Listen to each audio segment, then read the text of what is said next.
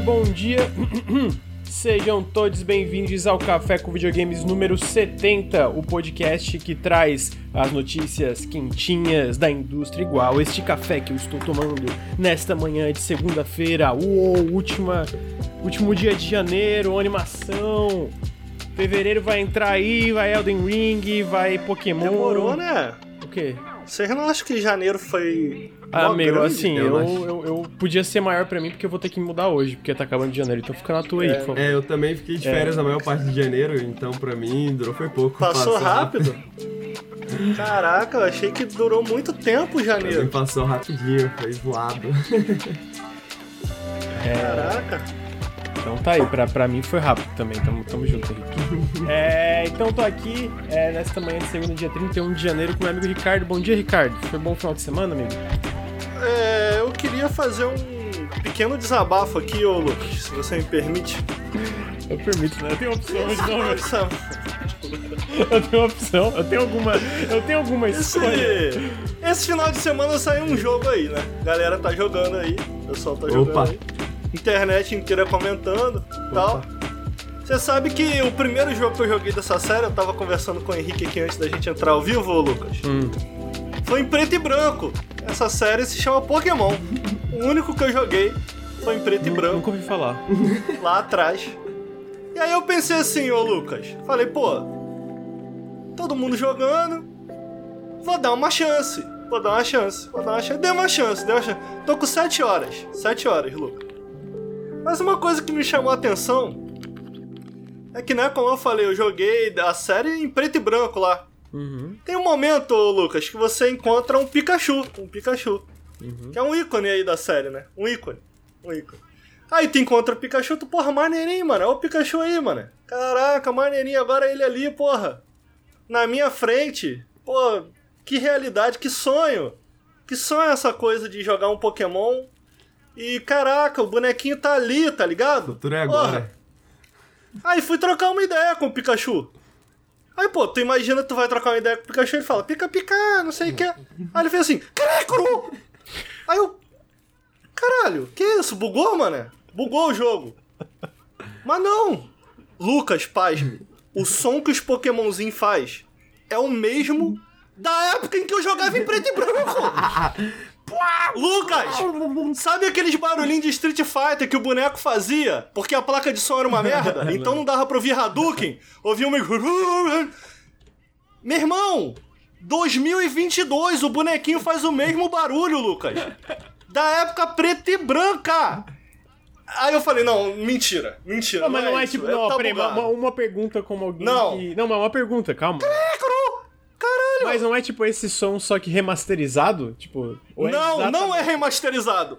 Não é É a remasterizado. voz do Pokémon, aí vai fazer o quê? Não, cara, a voz do Pokémon é 8 A bit voz do agora. O Pokémon Pokémon. é 8 bits, sabe como é que é a corda Ah, vocal? não, é biólogo de Pokémon agora? Caraca, e a galera passa pano ainda. A galera fala, não, pô, mas Pokémon fala assim.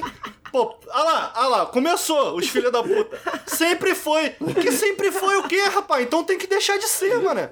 O bagulho é 8-bit, a, a voz do boneco, Lucas. Não, Lucas, tu tá comigo nessa. Amigo, eu, eu, eu, eu acho absurdo, Não. eu acho absurdo. Dito Pô. isso, eu tenho uma pergunta. Fora isso, fora, fora o Crecrum aí. Tá divertido? Parece divertido. Não, falar que- muito bom, muito bom, muito divertido, muito divertido. Tô me divertindo horrores.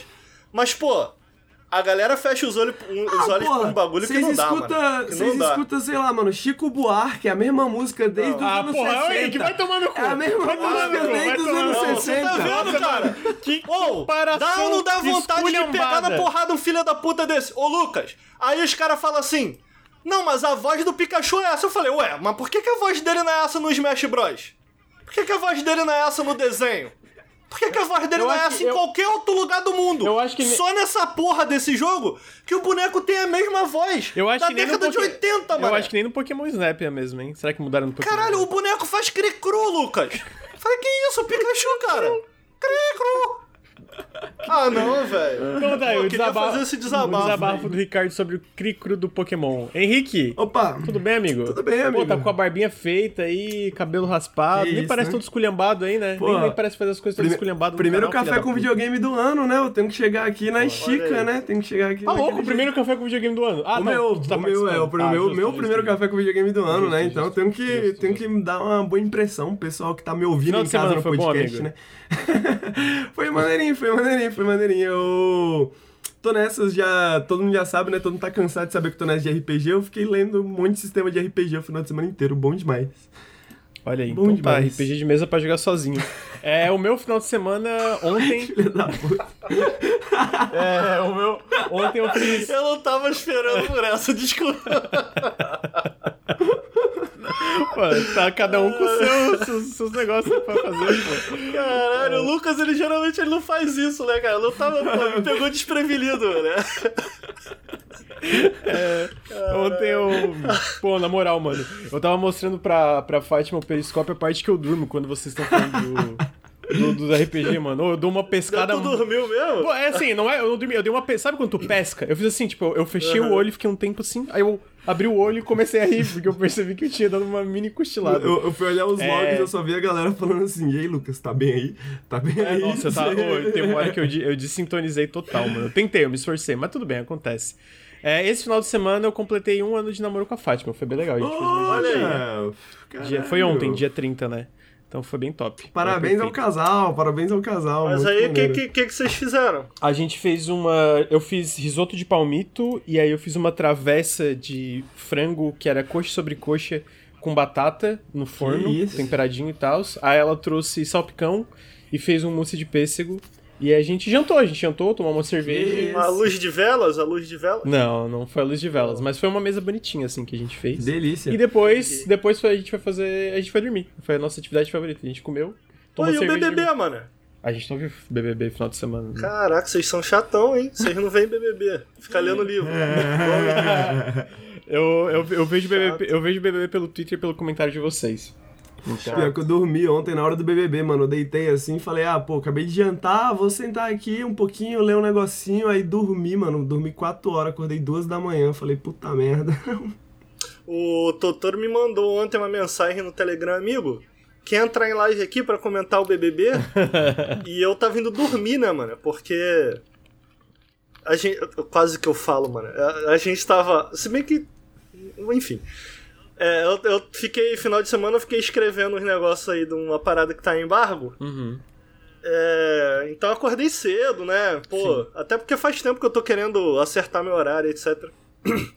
É, depois desse recesso aí que teve, o meu horário ficou todo cagado, porque eu não consigo, quando eu não tenho trabalho, eu vou dormir sete da manhã. É, então finalmente acertei meu horário, aí o Totoro ficou bolado, mano. Porque o Totoro nunca me chama pra nada, aí quando ele me chama eu não vou dormir. Ele, pô, Filha da fica me puta. fazendo me sentir mal, mano, pô.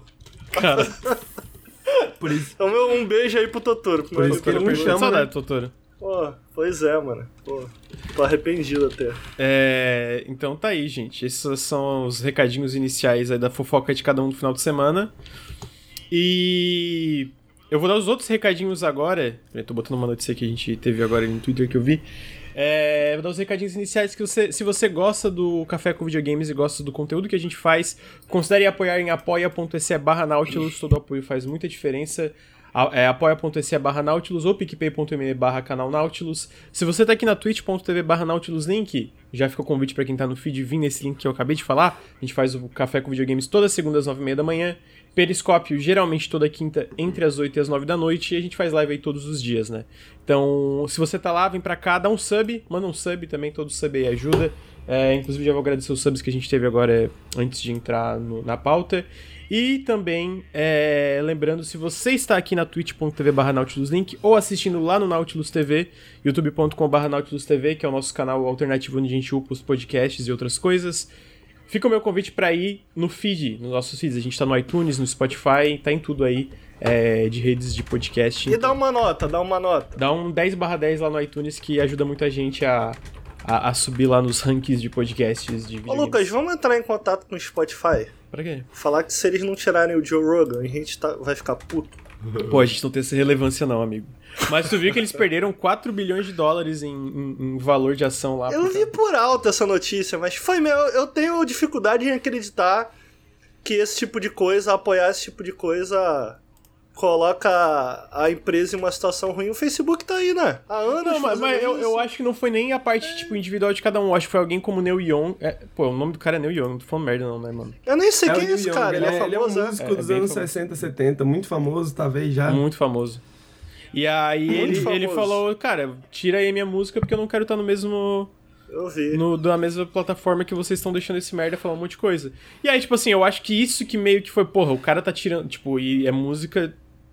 É, a música dele é muito famosa, né? Então eu acho que isso pressionou e fez as ações caírem, né? Até ao ponto de que eles falaram, cara, a partir disso, a partir disso, todo podcast ou qualquer coisa que entrar no ar em relação à Covid, a gente vai forçar, obrigar a ter links oficiais de informação de Covid, não só o que, que é o Joe Rogan, é. filho da puta, tá falando ali. Teve, teve bosta, outros artistas né? também Agora, parabéns pro, pro, pro colega aí, viu? Não sei quem é, mas porra, Coragem, maluco é, brabo. Teve outro, teve é, também, né? Que tiraram em, em, em solidariedade, ah, né? É? Tipo, a Johnny Mitchell tirou a música, pediu pra tirar a música dela do Spotify também, em solidariedade ah. União. Ah, pô, é, irado. É, pô, legal. Irado. Depois de 100 milhões de, de plays lá no Spotify, o Neil Young tava ganhando 50 dólares, né? Porque o Spotify não dá porra nenhuma dinheiro pro, pro, pros artistas também. É, então... É, então, enfim. E xinga o Spotify. Deixem análises dos nossos podcasts lá e xinga o Spotify, que o, o dono do Spotify lá é filha da puta. É, com isso, a gente entra na, na, na pauta, é, no, no, nas notícias. E estamos aí com várias notícias. A primeira fofoca do dia é, não, na verdade, primeiro vamos aos lançamentos da semana. Que eu, eu peguei a nossa lista de lançamento, aparentemente. Deve ter alguma coisa que tá faltando, mas a gente pegou os três lançamentos principais da semana. O primeiro lançamento, eu não sei se vocês viram esse jogo, é o Bloodborne PSX. é um demake de, ah. é, é, de graça, no caso, né? É tipo um lançamento uhum. gratuito. É um demake de Bloodborne pra ser esteticamente como se fosse um jogo de PlayStation 1. E tá muito legal, mano. Tá muito bonitinho. Pô, irado, tá irado. Legal, não sabia que tinha. Que ia, já é, sai, sai hoje, dia 31 sai, sai hoje. É legal. gratuito. E é Mas aí é tipo um jogo de PC mesmo, não? É, é pra PC mesmo. E vai tá, acho que vai estar tá no It da Lilith, né? Que é a desenvolvedora. E, pô, achei muito irado. E realmente, pô, total estética de PS1, assim, muito. Mas não dá merda, não, cara? Eu acho que. É- PlayStation não vai. Cara, se, se fosse para dar algum tipo de merda, eu acho que eles já teriam mandado um Season Desist. E ela não, não. vai ser gratuito, né? Ela não tá, tipo, uhum. tentando ganhar dinheiro nem nada. Então, como é uma IP que a Sony parece não se importar muito. Eu acho que eles não, não se importam. Tu acha? Mano, se eles se importassem, a gente veria Bloodborne pra PC, eu acho, tá ligado? E... Uhum. então, Vai sair hoje pra PC. Polêmico isso aí que você falou. Não, ah, pô. Eu realmente acho que a Sony, a, a Sony tem várias IPs, mas o Bloodborne eles deixam meio de lado. Eu não sei Talvez se a Sony se importa com Bloodborne, mas tá no PC? Não tá, né? Então vou ter que lidar com É porque, pensa, eu, eu, eu, sinto que assim. Porque... Eu sinto que se ela se importasse com essa IP. Primeiro, ela portaria pro PC, né? Eu acho que é um sucesso garantido. Mas a gente tem vários rumores de leakers aí e tal, e até coisa da própria GeForce lá que vazou. E tinha vários jogos da Sony, alguns já confirmados para PC, como Uncharted, God of War e outra coisa que eu não lembro agora. Mas Bloodborne não tava naquela lista, né? Então indica que eles realmente não, nem, não se importam nem para lançar para PC. Nem para vazar o bagulho, né? É. é. Mas a Nintendo. Se fosse a Nintendo, já tinha acabado essa brincadeira ah, aí. Ah, já, já, com certeza. Já tinha acabado. Igual aquela galera que, então a, tá a galera que postou, né? Aquele famoso thread de Twitter, né? Ah, qual que é a sua música favorita da Nintendo? Aí todo mundo. Cara, mano, a, a musiquinha que vai, bater, vai tendo a batida do Beatles e aí cada vez que troca um tweet com esse conteúdo foi derrubado. Todas as músicas de resposta foram derrubadas. Não, é, é. Pô, tem que ter muita coragem pra, pra ser fã da Nintendo. Colocar uma blusa da Nintendo, assim. Tipo, isso aqui me representa. Tem que, ser, tem que ter coragem. Tem que ter... Eu entendo que, porra, muita, pra muita gente tá associado à infância e tal. Mas o empresinha, hein? Nossa não, senhora. É que eu acho que assim. Não, a, não, não, não, não, vai defender, não. Não, não, eu não tô falando Ó, que a parte do, do de ser fã dos jogos e ser importante, eu entendo, porque a Nintendo faz jogo muito bom, né? Mas como empresa, é. em questão de o que, que é. Ela faz não só com, com fãs, tipo, sei lá, eu curto. O que, que ela faz, por exemplo, aqui no Brasil não, não localiza jogos pra PTBR e tal. Mas também até a galera que, tipo, ah, vou fazer um projeto aqui legal pra homenagear esse jogo, eles mandam todo mundo tomar no cu. É, fã de empresa já tá, já tá errado, né? Da Nintendo, é, é então. Menos, Menos da CD. Projekt. É? Ah, ah, não, a CD Projekt é de boa, né? Perfeitinha. Complicada É. e perfeitinha. É... Inclusive, acabou de vazar um negócio do Gwent aqui, que depois eu vou falar. É, mas por enquanto não. Por enquanto deixamos aqui. É, e aí, o último, o outro lançamento dessa semana é o Remaster de Life Strange, que vai sair amanhã, dia 1 de fevereiro, pra PC, Xbox e PlayStation, e depois pra Switch. A versão do Switch foi adiada.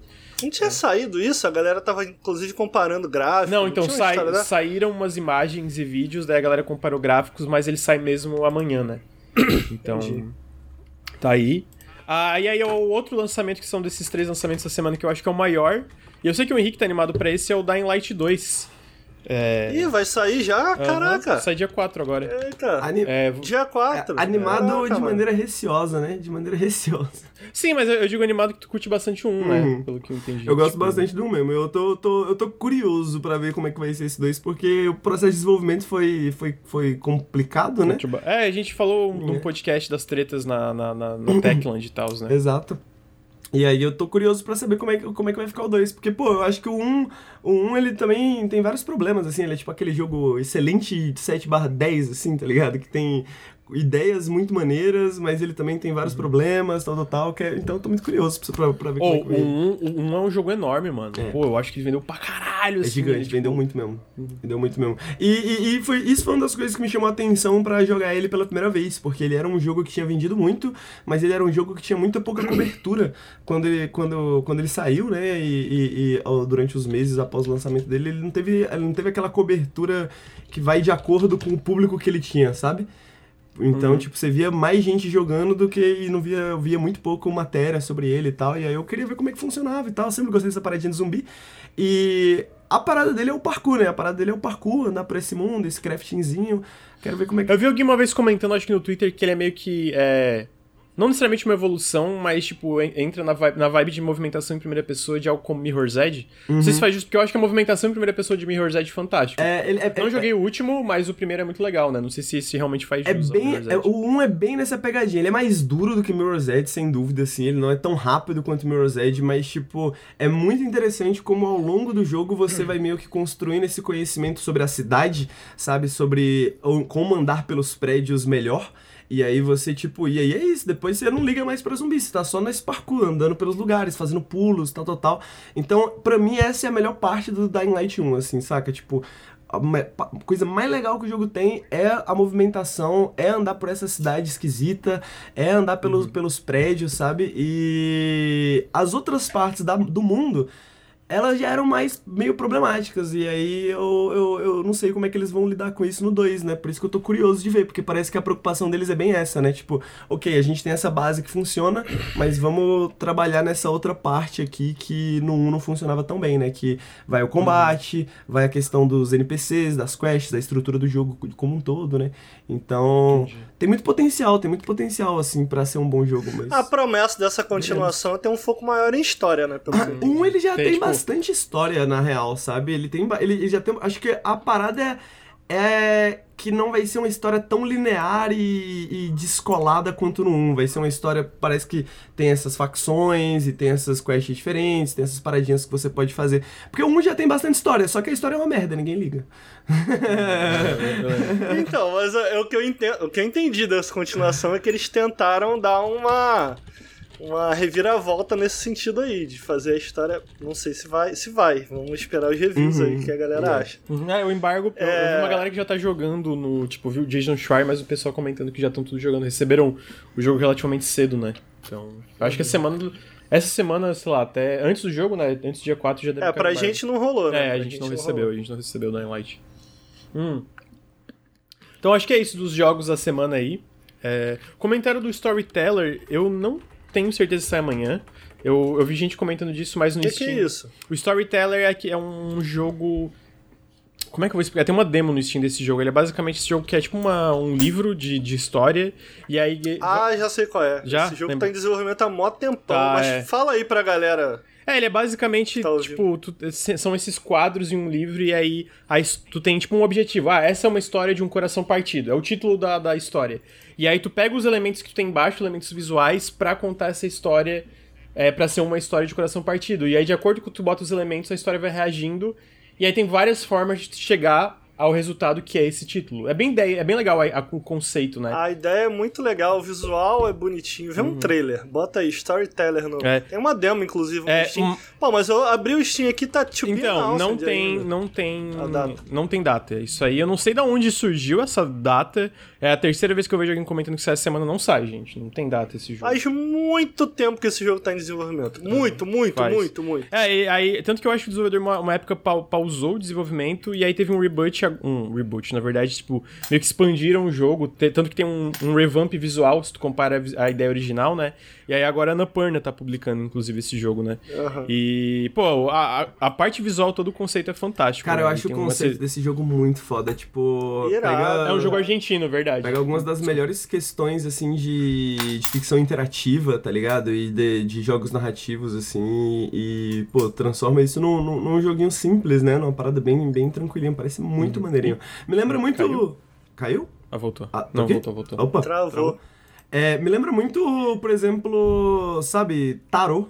Me lembra muito, tipo, Ítalo Calvino, né? Esses experimentos que ele fazia com literatura e oráculos, no sentido de, tipo, você tem esses vários elementos, você mistura eles e sempre vai dar uma história, né? Independente da mistura que você tá fazendo, sempre, tipo, a- a- meio que a ideia é você puxar essas histórias possíveis através dessa, dessas possibilidades, né? Muito, muito maneirinho mesmo. Conceito muito legal. É, então tá aí, mas não sai essa semana, gente, só pra... Não sai Não, essa não semana. sai, mas a gente Quem falou... falou que saiu essa semana? Não, Xinga, Lucas. Não, pô, mas é porque é a Xinga, parte- pô. O cara tá dando a informação errada, tem que xingar pra parar, ô Lucas. Você é muito bonzinho. Calma, Pô, não precisa, calma, calma. Tá tudo bem, Caraca. tá tudo bem, tá tudo bem. É, então agora a gente entra na pauta principal, que são as semanas. As notícias, semanas. É, e aí a gente teve semana passada uma notícia que a Respawn está desenvolvendo não um, mas três jogos. Desenvolvendo três jogos mais ou menos. Na verdade, ela está desenvolvendo dois jogos e meio que supervisionando um, né? Então são três jogos que estão. A EA confirmou que, tá, que a Respawn tá responsável por três projetos de Star Wars. Um é o mais óbvio, que a gente já sabia, né? Que é a continuação direta de Jedi Fallen Order, que foi um puta sucesso lá atrás. Não né? tinha sido anunciado ainda oficialmente? Cara, já tinha sido citado abertamente em relatório fiscal e tal, mas eu acho que oficialmente assim não. É, ah, pelo que eu entendi de Jeff Grubb, pessoa- um- algumas pessoas comentaram que existe a probabilidade de ele ser lançado até esse ano, ou talvez começo do ano que vem. Então, até porque, né, o jogo saiu aqui em 2018, se eu não me engano, foi 2018. Não lembro. É, ou 2019. É, vai dar três anos esse ano de desenvolvimento, né? É 2019, Três anos, desde novembro de 2019. É, então esse ano daria três anos, né? Então vai ser. A, a previsão interna é pra ser final desse ano ou começo do ano que vem, o Jedi Fallen Order 2.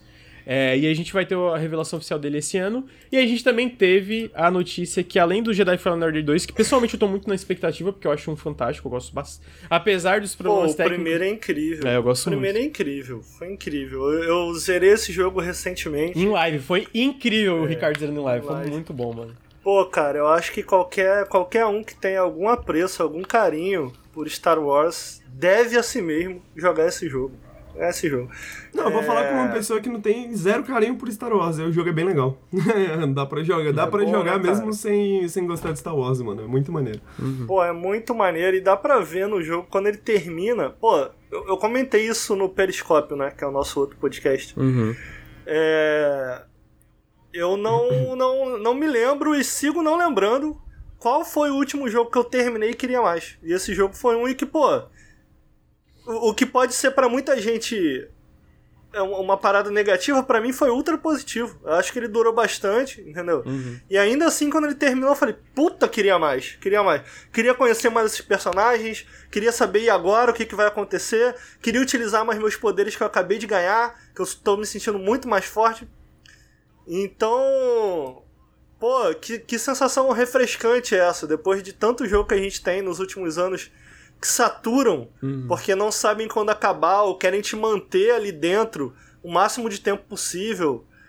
É, a gente tem um jogo aqui que, cara, que dura quanto tem que durar, que é gostoso de explorar, que tem uma história legal, personagens legais, combate legal, que evolui muito. Pô, eu amo o primeiro, eu tô ansiosíssimo pelo segundo, ansiosíssimo. É, não, realmente, eu acho que vai. Eu, eu acho que tem muito potencial, né? Um já era muito bom, e se eles constrói em cima dessa base muito boa do 1, pô, dá pra ser um jogo absolutamente fantástico. Porque ele é bugadinho, né? Um, É, um é bem bugadinho, cara. Ele é bem bugadinho mesmo.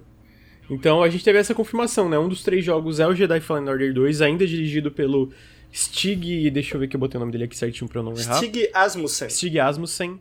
É, a gente vai ter então esse- essa continuação que deve ser revelada, talvez ali perto até da aquele May the Fourth, é, como é que é? É May the Fourth with you, né? Que é 4 de maio o evento Star Wars. É o dia do Star Wars, né? Então eu imagino que vai ser revelado ali perto. Ah, a gente também teve um. ah, Ô, o- Lucas, Oi. mas você tá vendo? A gente tá comentando o jogo aqui. Tá em. Tá, tá gigante na tela. Aí o maluco vem aqui e pergunta: de que jogo estão falando? Ué, às vezes ele não Aí- tá olhando, ele só tá Mas você tá escutando. vendo? Mas ele só tá escutando. É um podcast, amigo, também. Às vezes é só. Aí eu tenho que ficar calmo, aí eu não posso xingar Não, ninguém. não pode, tem que ficar na tua. Tem que ficar na tua. É, então a gente tem aí Jedi Fallen Order. A, a, a confirmação do segundo jogo que está sendo, desenvolvido está sendo desenvolvido internamente na Respawn. Sendo desenvolvido internamente na Respawn também, a gente teve o, o anúncio de um FPS dirigido por Peter, Peter Hirschman, que ele foi produtor da série Battlefront na LucasArts na época. É, os jogos originais, né, desenvolvidos pela, pela Pandemic, eu acho que o nome da empresa era Pandemic, meu Deus, eu nem lembro. E ele foi produtor executivo, então a gente tem esse FPS novo, aparentemente com foco single player, sendo desenvolvido também internamente na Respawn. Inclu e inclusive vale lembrar, porque eu vi que na, na, na época a gente tinha um. A gente teve um podcast recentemente, que o Ricardo estava presente até, que tinha um, um- uma nova IP em primeira pessoa sendo desenvolvida internamente no Respawn. Pelo que a gente ouviu de, de informações. Ah, era esse? Não, então, essa nova IP Não. continua em desenvolvimento, é outro Ah. time. E também tem essa equipe fazendo esse FPS de Star Wars dentro da Caralho, Respawn. mas quanta gente tem na- na- nessa empresa? A Respawn é Lucas? bem grande, amigo, é bem grande. Tem o time da Apex É Legends. mesmo? né? Aham. É porque começou pequena a Respawn, lembra? Quando eles Lembro. saíram lá da Infinity Ward, fizeram que o joguinho. O Titanfall deles era um joguinho pequenininho, tipo. Nem pra- tinha, o, só- 1, o Titanfall 1 nem tinha single player. É, pô. Cresceu pra caralho, então, é Cresceu, isso? cresceu pra caralho. Caraca, É, mano. Pera aí, são quatro jogos então que estão sendo feitos lá dentro? Ah, são. São quatro jogos. Que é o Apex Legends, a nova, é, nova IP em FPS, né? O Jedi Fallen Order 2 e, a- e também esse FPS de, de Star Wars. É, então a gente tem esse FPS Star Wars. Eu espero que siga a linha de algo como, por exemplo, Republic Commando. Não sei se vocês já jogaram. Mano, eu amava esse jogo, fantástico. cara. Eu amava Era esse jogo. muito legal. Pô, eu lembro que. Oi, oi, o final desse jogo é muito. Caralho, eu lembro que eu terminei e fiquei, porra, mano. filha Caralho, esse jogo Republic é Commando, um que jogo é esse? Nunca jogou? FPS dos anos 2000, cara. Um dos melhores É um FPS 2000. de Star Wars de esquadrão. É. Que era tipo uma esquadrão de, de clones e tu, tipo, tinha um lance da- de, de comando, né? Ah, tu vai lá e faz isso, tu vai lá e faz aquilo. Pô, ele era muito legal, eu recomendo É. demais esse jogo. Mas tu enfrentava um, um Jedi? Eu, Cara, eu, eu, faz tempo. eu, eu não lembro de Jedi, mano. Eu só lembro de muito inseto. Eu só lembro de É, muito, tinha muito muito inseto. inseto. assim, ó. Tipo, Star lá, Wars lá, sem lá. Jedi é golpe, né? Pô, amigo, esse jogo era muito bom. É, eu mas não sei se tinha. mentiram, né? Naquela época tinha muito jogo diferente de Star Wars, né? Tinha, tinha muito... É, o, cara, sério, de verdade. Ah, eu tava falando, ó, o Republic Commando tá no EA Play pra quem for assinante. É, como eu tô assinando no PC Game Pass, Ricardo, tu pode test- baixar pra testar. Mano, de Ah, verdade. não, jogo velho. Mano, mas é muito bom esse jogo. É, assim, pode ser que ele não tenha envelhecido bem, mas eu lembro que na época eu zerei e eu fiquei, caralho, mano, esse jogo é fantástico, muito bom mesmo. É, então, tem esse FPS em desenvolvimento interno, aparentemente o foco é single player, então é, não, não é um jogo tipo Battlefront, né? Battlefront aparentemente tá, tá morta, a, morta a série Battlefront. E, por último, Pô, a o gente... que é triste, né? Vamos É. combinar, é É, triste. realmente. Tão bonito, né, aquele jogo. Porra, o Battlefront Lucas. 2 é absurdo, mas... Tão bonito. Eu lembro, que uma você, pena. eu lembro que vocês tentaram jogar em live e deu tudo errado, né? Ainda tava. É. Ah, o a base do jogo, isso que é triste. A base mecânica do jogo é interessante. Mas, pô, tá, ele foi. O que que aconteceu com ele, Lucas? Saiu de graça. Por que, que a gente tentou jogar aqui ao vivo? Ninguém lembra, né? Não- é porque tava de ah, graça ele foi lançado na na, na Epic, Epic. é isso. Na Epic, de graça. Aí a gente pegou aqui, juntou todo mundo do chat pra jogar de novo e tal. e, cara, tudo bugado, pô. Dois anos Dois anos, depois, é tá foda, ligado? realmente. Não tem como. Muito triste. Muito, aquele jogo, esse jogo é bonito até hoje, mano. É, Caralho, não. muito bonito. É foda, eu, eu sinto que a DICE, ela, me- mesmo antes do Battlefront 2, foi tipo assim, numa queda, sabe, tipo, saiu Battlefield, Bat- Battlefield 5 cheio de problema, o Battlefield 1 lá cheio de problema, Saiu o Star Wars Battlefront 2 cheio de problema, e agora, obviamente, tem o Battlefield Pô, novo. mané. Mas não dá pra jogar essa na- na- nas costas só da DICE, não. Porque tu pega o, o Fallen Order, foi um jogo que a gente sabe, porque o Jason Schreier deu esse reporte aí, que foi um jogo apressado pra ser lançado. É um jogo que tá bugadinho até hoje. Quer dizer, tem dedo da EA nisso daí também. Pô, o Battlefront, o 2, uma das paradas que ma- matou o jogo Foi foi o sistema de monetização, Sim, né, cara? uhum. É, então, tipo, pô, tem muito de- dedo na EA nisso aí também. Eu, eu fico com pena porque, tipo, a DICE eu acho que já se provou múltiplas vezes uma desenvolvedora bastante competente. Uhum. E a parte de jogo que existe ali no Battlefront, ela não é ruim, cara. Eu não acho que ela é ruim. Uhum. É, o problema é tudo que tá ao redor. Sim, Tá faz ao sentido. redor. É, não, eu acho que. Eu sinto que hoje a EA ela tá um pouco melhor no sentido de não. Tipo, é porque teve uma época, né, que era tipo, ah, todos esses jogos. Tem, todos os nossos jogos tem que ser jogo como serviço. Que obviamente não, não funciona, né? Uma hora isso implode, né? Dá, dá uma implosão, porque não, não, não tem como todo mundo desenvolver o mesmo tipo de jogo e isso funcionar. Até porque um jogo como serviço é uma coisa que exige, exige muita gente trabalhando no jogo pra funcionar, né? E, tipo, algo, a gente viu a, a- um jogo como o Anthem, por exemplo, a gente viu o desastre que também foi, né? Pra além do próprio Battlefield recentemente, etc. Tem, é, bem lembrado. E então eu sinto que, obviamente, tem dedo da EA, que é, eu, eu sinto que ela tá melhorando no sentido de ter muito mais jogo single player e até jogos menores de desenvolvimento interno lá. Mas vamos ver, né? É, eu, eu não vejo o Battlefield 2042 se recuperando, porque parece ter sido muito desastroso o lançamento. E. Então. Vamos ver. Oh, Cara, mas a EA, essas. Não, eu, ia, eu ia comentar de outro assunto, eu ia trocar de assunto um pouco, mas. Não, deixa só, rapidinho. Uhum. Mas a EA, essas desenvolvedoras assim, é sempre isso, né, cara? Você vê, elas vão atrás. É, follow the money, né? Elas sentem o cheirinho do dinheiro. Por que, que tá Sim. dando dinheiro aí, mané? Não, pô, loot box, ó, tá bombando. Porra, então vambora, vamos agora é só jogo assim e tal. Aí, eles veem que dá errado porque todo mundo vai nessa, os caras exageram. A galera fica de saco cheio dessa porra, dá o que dá, como deu com Battlefront. Aí eles recuam, eles recuam. Não, não, peraí, peraí. Sim. Aí daqui a pouco tem outra coisa. Eu não vou me impressionar em nada se o próximo Dragon Age tiver um mercado de NFTs. Porque NFT tá dando dinheiro, tem que botar NFT. A galera vai ficar puta. E aí vai estragando os jogos, vai estragando vontade. as desenvolvedoras né? que É. fazem, a, fazem a parada pô, fazem bons jogos, cara. Sim. Aí é foda. É, e é foda, eu concordo, amigo. Não, que- É, assim, que- eu sinto que há uma. Oi, Não, oi, pode amigo, terminar, pode terminar. Não, você ia falar, eu sinto que a Respawn é meio que imune a isso por causa do sucesso do Apex Legends, tanto que, tipo assim, na época eles foram uma das únicas desenvolvedoras que, que falaram, mano, a gente vai usar um Real Engine pro Jedi Fallen Order e foda-se. E aí tá bom, usa aí. Porque o Vince, o Vince Zampella, né, ele tá na, na equipe de executivos, né, da, da EA. Então eu sinto que a Respawn ali tá um pouco imune a isso, por isso que eu fico curioso pra ver como que vai ser Star Wars, né. Mas é muito triste realmente o que aconteceu com a DICE e com outras desenvolvedoras sobre a EA, né. Se a Respawn faz. Republic Commando seria ótimo. Mas se a Respawn faz um jogo do Mandalorian que seja metade do single player de Titanfall 2, meu amigo, meu amigo, a internet explode. Mas não vai rolar, a não. internet Não explode. vai rolar, não. Ô, Lucas, inclusive isso é uma dúvida. Manda. A IP de Star Wars, qual. Bom, se é que você sabe, mas vamos lá.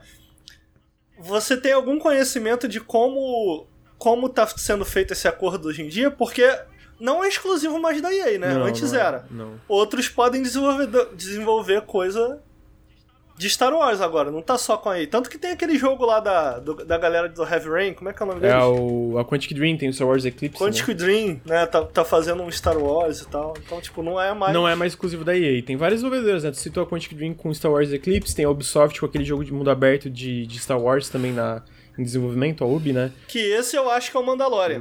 esse eu acho que é o ser, Mandalorian. pode ser o Mandalorian. Tem aí com esses três Que jogos de? Star Wars. E eu sinto É, que tem algum. Eu sinto que tem algum outro Star Wars que eu não tô lembrando também. Mas eu sei que a Ubisoft tá fazendo esse mundo aberto. Ah, ah, e tem o remake de KOTOR. É isso, tem o remake de KOTOR na ASCII. Ah, é. O Ed Marlon Isso, não lembra, obrigado. É, tem esse também que tá em desenvolvimento. Então, tipo, tem várias desenvolvedoras trabalhando em Star Wars agora, né? Não tem só uma. Não é só a EA que tem esse, esse acordo exclusivo e tal. Tô bem curioso. Graças pra- a Não, Deus, não, não, né? É. mas na moral, nem precisa ser Mandalorian, só coloca o time do Titanfall 2, pelo amor de Deus, velho. É muito bom o single play de Titanfall 2, cara. Como que, Então- isso- como que não existe mais, velho? Como que isso. Então, é, o que, que eu, eu tava falando no, no, num, periscópio, é, num periscópio, não, num café, é que tem uma equipe na EA, é, na EA, desculpa, no Respawn, trabalhando em uma nova IP focada em mobilidade e estilo, em um FPS focado em single player e mobilidade e estilo. Mas é uma nova IP, não é Titanfall. Tudo bem, Ao não tem tempo- problema. Ô, Henrique, você que é especialista em capitalismo, qual dá mais dinheiro? Star Wars ou Dragon Ball? Star Wars. É, eu acho que é Star Wars. É mesmo, mas Dragon Ball é gigante também. Mundial. Não? Eu, eu, eu, eu diria Star Wars, mas é só assim, intuição. É, eu também tenho a impressão que é Star Wars, mas não tenho, tipo. Não tenho é, é, a nota fiscal aqui. Não tenho o NFT na minha mão. Tá bom. É. Foi só uma dúvida aleatória. Beleza. É, o terceiro jogo que foi anunciado aí nessa leva de jogos é um jogo que não está sendo desenvolvido internamente no Respawn. Eles estão só, tipo, agindo como produtores. Eles estão supervisionando o projeto. Esse jogo está sendo desenvolvido num estúdio chamado Beat Reactor, que é, foi fundado por veteranos de XCOM. Foi fundado especificamente, eu sei que tipo, o diretor de arte de XCOM tá lá. E é, é um jogo de estratégia no universo Star Wars. Como é fundado por veteranos de Star Wars, é, de, desculpa, de XCOM, eu imagino que vai ser um Star Wars na vibe XCOM, né? Tipo, combate tático, esquadrão e etc. Tô bem curioso, eu acho que tem bastante Que é potencial. melhor do que um RTS, né? Ah, eu não sei, eu queria um RTS Star Wars também, pô. Tinha uns Ah, RTS ó, lá. acabou, É. cara. Já foi RTS, Não já foi, acabou. amigo. Age of Empires 4, tem um monte Ninguém de coisa. mais gosta disso aí. o- Segundo a, Tá errado, né? segundo a estimativa da, da Wikipédia, a Star Wars é umas três vezes maior do que Dragon Ball. Tá aí. Caraca. É, então a gente tem também esse terceiro, que é esse jogo de estratégia, né? Só deixaram aberto. Então eu imagino que é mais tático, porque gente de XCOM.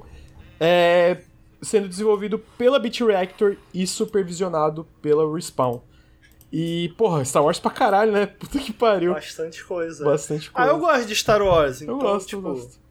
Eu acho que eu até fico feliz, especialmente se o jogo for bom, né? Se for bom, se for bom, maneiro. Se for bom, maneiro. É, eu fico feliz que eles ainda estão fazendo coisa nova, tipo, nova IP, enquanto eles estão tra- trabalhando nisso, né? E obviamente estão continuando no Apex Legends. Então, tipo, não é só Star Wars. Eu acho que a- a- os projetos ali, pô, eu quero muito Jedi Fallen Order 2, por exemplo. Quero muito mesmo. Eu acho que vai ser do caralho, assim. Então. É. Tô, tô animado. Lucas, Fala. mas qual que é a dificuldade de fazer um, um jogo... Tá aí, tem o Lego também, Star Wars, né? É, é verdade, o Lego Skywalker, Star- Le- Skywalker Saga. Inclusive tem toda Pô, a parada mané. de crunch lá na. Tu leu a matéria da Traveler Tales? É mesmo? Tem crunch lá na Horrível, do mano. É horrível. Porra, É horrível trabalhar lá. Parece pesadelo, mano. Caraca. Caralho, imagina Qual é o fazer nome da empresa? Eu nem sei, assim. cara. Traveler Tales.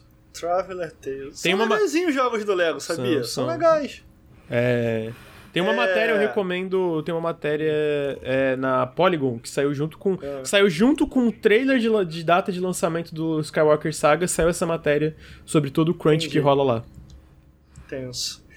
É, pô, e tá sendo desenvolvido há mó tempão esse jogo Ah, aí. hein? É Tá porque é nova tempão. engine, né? Tipo, eles trocaram um monte de coisa. Ele é bem ambicioso. É os três. É todo, é a saga inteira, os nove Star Wars dentro desse jogo. E, enfim, molo. Não, te- teve uma época que eu jogava todo o Lego que saía, tá? Aí tu a desistiu, não tinha como, né? Não, a gente começou falando de, de Pokémon aqui, é nesse, é nesse nível aí. É tudo sempre igual. Sempre a mesma coisa. Aí agora eles estão. A galera tá meio puta. É, mas o que eu ia comentar. Ah. Pô, qual que é a dificuldade, Lucas? Por que, que, por que, que não gostam de fazer um jogo de Star Wars tipo Fallen Order, AAA, tá? Mas seguindo a historinha do filme. Por que, que ninguém gosta disso? Ah, eu, eu sinto que limita muito. Pô. Limita muito, não acha? Mas ia vender, né? Ia vender. Ah, é, mas eu acho Pra que, por caraca. exemplo, pô, ia vender, ia vender mais que Jedi Jedi Fallen Order, que vendeu 10 milhões? Quase 20? Eu acho que não. Você acha que não? Eu acho que não. Eu acho que você Pô, o joguinho podendo jogar com o Luke e os caralho? É que eu sinto, cara, que tu seguindo, tu sendo obrigado a seguir a história do filme, tem, é muito mais difícil fazer um jogo bom. No sentido de, cara, tu tem que É, seguir. isso é verdade, Entendeu? é. Tipo, E a tu, tu, tu expectativa se é muito bota- maior, né, também, galera. É, eu, não, eu não acho nem um lance de expectativa, eu acho que assim. Ok, a gente tem que seguir esse arco. A, a gente viu uma época jogos que seguiam os filmes. Que eram. Lembra, a história era igual ao filme. E vamos. Sim. Pô, eu acho que no geral eles não eram tão bons comparado a jogos que, tipo, tinham suas próprias interpre- interpretações desse universo. E eu- porque- Mas por outros motivos que não, Não, é esse. Não, Não, sim, mas, mas- então, mas aí é um problema também. É é isso que tu citou. Pô, beleza, tu vai seguir a história do filme. Geralmente, o que, que acontece é que essas publishers querem pegar o período de lançamento do filme. Kotor, o por que exemplo, levava a outros bom, problemas não também, né? nada a ver, com o filme. que, que é? Kotor, por exemplo, era muito bom e justamente Ah, é, começou pô, nessa é. época que. Mas não tô fugia- falando Mas que. ó, o- essa pergunta é a pergunta errada, Ricardo. A pergunta certa é: Ah. cadê o Star Wars de corrida como no Nintendo 64 a gente tinha aquele Star Wars de corrida? Ah, era não. bom demais, mano. Era bom demais. Cadê? Não, não, esquece. Vai ter, vai ter corridinha no Skywalker Saga. tá? Opa! Opa! É, então tá aí. Três Star Wars, mais um Star Wars da Ubisoft de mundo aberto, mais um Star Wars da Quantic Dream, que vai ser um lixo, porque aquela empresa é um lixo, mais um Star Wars da Traveler Tales, que é o do Lego, mais um Star Wars do KOTOR Remake. Deve ter mais Star Wars que a gente não sabe ainda, vamos ser sinceros, né? Então, Star Wars pra caralho. É, o gamer de esquerda, logo comunista, defendendo essa empresa de bosta no chat toda vez que tem uma live falando dessa merda dessa empresa. Não, Quantic não faz Dream? sentido. É, Eu, eu, eu acho Quem assim, defende Quantic é... Dream tá errado. Deixa eu deixar isso claro bem para as pessoas que estão vendo o podcast. Pô, tá? mané, mas olha só, mas é difícil. Se a gente, se a gente só for comentar, for falar aqui na moral, das empresas que são Caralho, maneiras, mas acaba o a café com Quantic videogame. Dream é uma das piores. Acaba- A Quantic Dream É, não, realmente, a- a Quantic Dream, é ela tá-. É tipo... Ela é o, é o, é o topo do topo das É, empresas merda. Pior do que a Blizzard, por exemplo. Pô, tá no sei, nível, Não, no tá mesmo no nível. No tá no mesmo nível. tá no mesmo nível, tá? É que não, não Pô. tem o mesmo escopo, né? Porque não é uma empresa Uhum. tão grande como a Activision Blizzard. Mas assim, questão de, pô, eles processar jornalistas que, é- que, que fazem negócio. Mano, tu vê o que, que o, o, o cara lá, o, o- Internamente que a gente teve da reportagem deles xingando as minas tudo, um monte de. Pô, zoado pra A caralho. maior zoado pra greve da... Diz que o David Cage chorou, pô. A coitado. maior tadinho, greve da, todinho. da, da, da, da história da indústria de videogames é a greve dos trabalhadores da Quantic Dreams, que, né, um geral foi demitido, deu uma merda, tá até hoje. pá. É mesmo? Foi demitido geral. Eu não sei como é que rolou, mas o bagulho foi pro. Foi, tipo, não conseguiram chegar num acordo, né? Ficou mais de um ano assim a galera parada quase. Tá na cor. É, deu um monte de coisa, cor de... Enfim, mó rolê. Mas vamos ver, vamos ver. É. Ah, tá aí todos os Star Wars e mais Star Wars do da, da Respawn aí. Vamos, vamos ver como. Eu tô ansioso pra ver o Jedi Fallen Order 2. Ah, próxima notícia, a gente tava falando de empresa merda, a gente teve a notícia que a Blizzard está trabalhando em uma nova IP de Survival. Então hoje é o dia das empresas merdas a gente trazer aqui. É... Curiosamente, eu tava lendo as notícias. Deixa eu abrir o post aqui enquanto a gente fala, Blizzard New IP. Ah, basicamente, essa, é, esse jogo de survival que eles estão desenvolvendo internamente faz um bom tempo. Eles estão procurando gente pra equipe. Curiosamente, eu tava lendo a galera que trabalha lá. E a galera fala, cara, se tem uma equipe que tem uma cultura boa internamente na Blizzard, porque pra quem não sabe, a Blizzard tem quase 5 mil funcionários, né? Então são várias equipes e apesar de ter uma cultura geral ruim, tem equipes que são mais, sei lá, aquele oásis no meio do, do merdeiro. Tem as panelinhas. Panelinha. É, e aí eu vi a galera falando que isso, é, essa é a equipe que, tipo, o pessoal trabalharia porque a cultura internamente dessa equipe é muito boa, né? Inclusive, Ô, inclusive tem uma, teve uma mina que fez parte das denúncias que rolaram lá e tal, que foi uma mina que teve, por exemplo, é, o leite materno roubado, né? Que isso, cara? É, é absurdo. É absurdo. É bizarro ter que falar isso. É, ab Que é isso, cara? bizarro. Mas aí virou Dick Vigarista. Não, amigo, era, era esse o nível das coisas que aconteceu lá. Então, tipo, ela falou, cara, se tivesse uma equipe que eu voltaria pra trabalhar na Blizzard, seria essa. Então eu imagino que pra ela falar isso, quer dizer que de fato a cultura dessa equipe deve, deve ser boa, né? Pra é, essa mina que. Enfim. É. Ô, Lucas, eu tenho um comentário. O que foi? Eu acho que você tá caindo no marketing da Blizzard. Que esse jogo aí, ô Lucas, Hum. ele tá assim, pô, mané, ninguém mais quer trabalhar com a gente. Fudeu. A gente tem que botar a gente pra dentro aí. Pô, o que, que a gente faz, mano? Não, cria uma equipe aí. Fala que a equipe é pica. Não, amigo. Diz que, porra, eles têm liberdade, Amigo, eles vão mas fazer amigo, um não, não, negócio peraí, peraí, novo. Revolucionário aí todo mundo. Pô, vamos pra Blizzard. Aí chega lá, agora vamos realocar a galera aqui. Vamos realocar a galera aqui. Não, eu Então, entendi o teu ponto, mas o lance Pô. é, eu não acho que uma mina que sofreu o que sofreu dessa forma faria marketing pra Blizzard, né? Até porque ela não trabalha mais Não, lá. mas ô Lucas, tu acredita que roubaram o leite da mulher? Isso foi mano? Tá no tá Por quê? Tá maluco, mano? O que tá falando, Ricardo? Tá maluco? Não é possível tá que roubaram leite judicial. materno. Tá no Mano, processo lá ler o judicial, bagulho, mano. Pô, caralho. O Não é processo- possível, É cara. sério, mano. tá no Caralho, processo tava judicial. fora do Brasil, irmão? Pô, Você tava fora do Brasil? Não tava, Pô, é só não tava o assistindo processo, café com videogame, não? Caralho. Não, cara, é porque não é possível, é possível, mano. mano. É uma Não é das coisas possível, muito ninguém- absurdas. É Ninguém isso. vai roubar leite É, materno, mano, cara. mas era isso, esse cara? nível, cara. É só isso. Tem... Se tu ler lá o processo, isso é tipo. Uma das coisas que não tá no topo das coisas piores que aconteciam lá, tá ligado? Então, tipo assim. É, é- é- isso é uma das várias coisas que rolaram de horrível lá. E eu não acho que essa mina passaria pano. E tem várias outras pessoas que saíram da Blizzard e falaram, cara, essa é uma equipe legal. De qualquer forma, né, ainda assim tem que arrumar todos os outros problemas que existem lá. É, então, tá aí. A gente teve essa notícia que tá uma nova IP, eles estão contratando pessoas, vai ser um jogo de survival. Ah, as imagens são legais, né? As concept as arts são legais, de fato. É... Então tá aqui. Aí tem umas duas. Tem duas concept arts um jogo só. de sobrevivência, né? É isso. É uma nova IP que tá desenvolvendo há uns 3, 4 anos, parece internamente. E. Posso descrever para os colegas de casa? Pode, pode escrever. Que eu achei maneiro que na primeira imagem, pelo menos me passou uma ideia. Meio que. Como é que vocês chamam quando o boneco sai do mundo real e vai para outro mundo? Vocês falam é aquele Izekai. nome de anime lá? É Izekai. É, passa uma vibe meio assim, olha lá. Eles estavam no mundo deles, aí eles foram tra transportados para esse mundo. E a outra imagem tem um personagem com uma roupa meio estilo. Vê se eu tô viajando, não lembra um pouco Horizon Zero Dawn, assim, indumentária? Ah, é verdade, uhum, sim, uhum, tem mesmo. O que, o que é sempre bom, né? Porque a arte de Horizon Zero Dawn é foda. Então, pô, conceitualmente parece interessante. Mas jogo de sobrevivência, né? A gente já é, eu, eu acho que, para além de jogo de sobrevivência, eu sinto que é difícil botar fé na Blizzard hoje em dia, né? Por causa de tudo é. que rolou. Mesmo, esse, mesmo essa equipe que a galera falou que internamente realmente é meio que esse oásis que a galera lá, tipo, é tratada bem, tem uma cultura legal. E tem essas pessoas que foram vítimas ou que saíram da Blizzard muito frustradas. Fala, cara, se tem uma equipe que é legal trabalhar hoje em dia, é essa equipe de fato, né? Tipo. E então, mesmo com isso, ainda é muito difícil botar fé na Blizzard como um todo por tudo que aconteceu, né? Mas Qualquer... olha só. Hum. A gente tem muitos jogos de sobrevivência AAA? Eu acho que não tem Acho nenhum, que é o primeiro. Né? Acho que, assim, AAA de ter uma uma nova, uma equipe enorme dentro da Blizzard trabalhando há anos nisso, eu acho que é o primeiro. Isso é, é interessante, né? Uhum. Eu acho que faz sentido. Uh, o moto da Blizzard lá atrás era pegar esses. Eu, eu vi o Skill Up comentando, né? Pegar esses estilos que às vezes era até um pouco de nicho, tipo.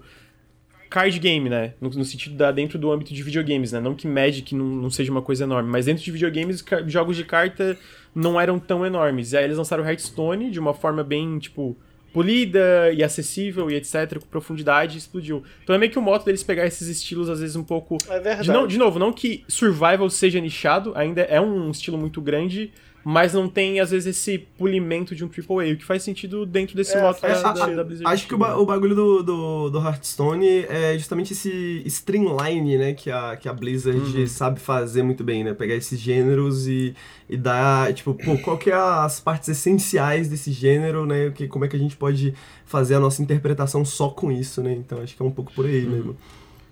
É, o Ed Mardon perguntou: gente, a Blizzard tem é, milhares de funcionários. Como eles anunciam um jogo com intenção de contratar mais? Seria problema de gestão? Também, porque né, a Blizzard está sangrando funcionários, mas para além disso, hoje é uma prática cada vez mais comum, porque não só a Blizzard, como todas as empresas estão com dificuldade de contratar. Então tu vê, por exemplo, a Crytek recentemente anunciou um novo Crysis, falando, cara, a gente tá fazendo um novo Crysis. Quer trabalhar no novo Crysis? Vem pra cá. A gente vê a, a Blizzard agora com esse Survival, a gente vê a própria BioWare com Dragon Age e Mass Effect na época, ó, oh, a gente tá fazendo os novos capítulos de Dragon Age e Mass Effect, vem trabalhar com a gente. Ah, é, uma, mas a Blizzard especialmente. Mas, mas, total, é, porque... Uma coisa que a gente sabe que é uma tendência da indústria é a fuga de talento, né? Tipo, é muito comum, uhum. uma das coisas mais comuns que você escuta em casos de, de... em casos trabalhistas, assim, em relação à indústria de videogame, é a galera falando, tipo, mano, as pessoas simplesmente vão embora da indústria, coisa, as pessoas vão trabalhar Sim. em outras áreas de tecnologia, outras áreas de artes, outras áreas de outras coisas, porque a indústria de videogame é muito mal paga, é muito ruim, né? E todos os problemas que a gente conhece. Uhum. É, não, e aí, tipo, pô, tu vê também a, a Quantic Dream tá com problema de contratar, obviamente, por todos os problemas trabalhistas, ou até novos estúdios, né? A Respawn agora, eles anunciaram três jogos Star Wars. Dois, aí eles falam, cara. É. Peraí. Desculpa, deu um saber que eu.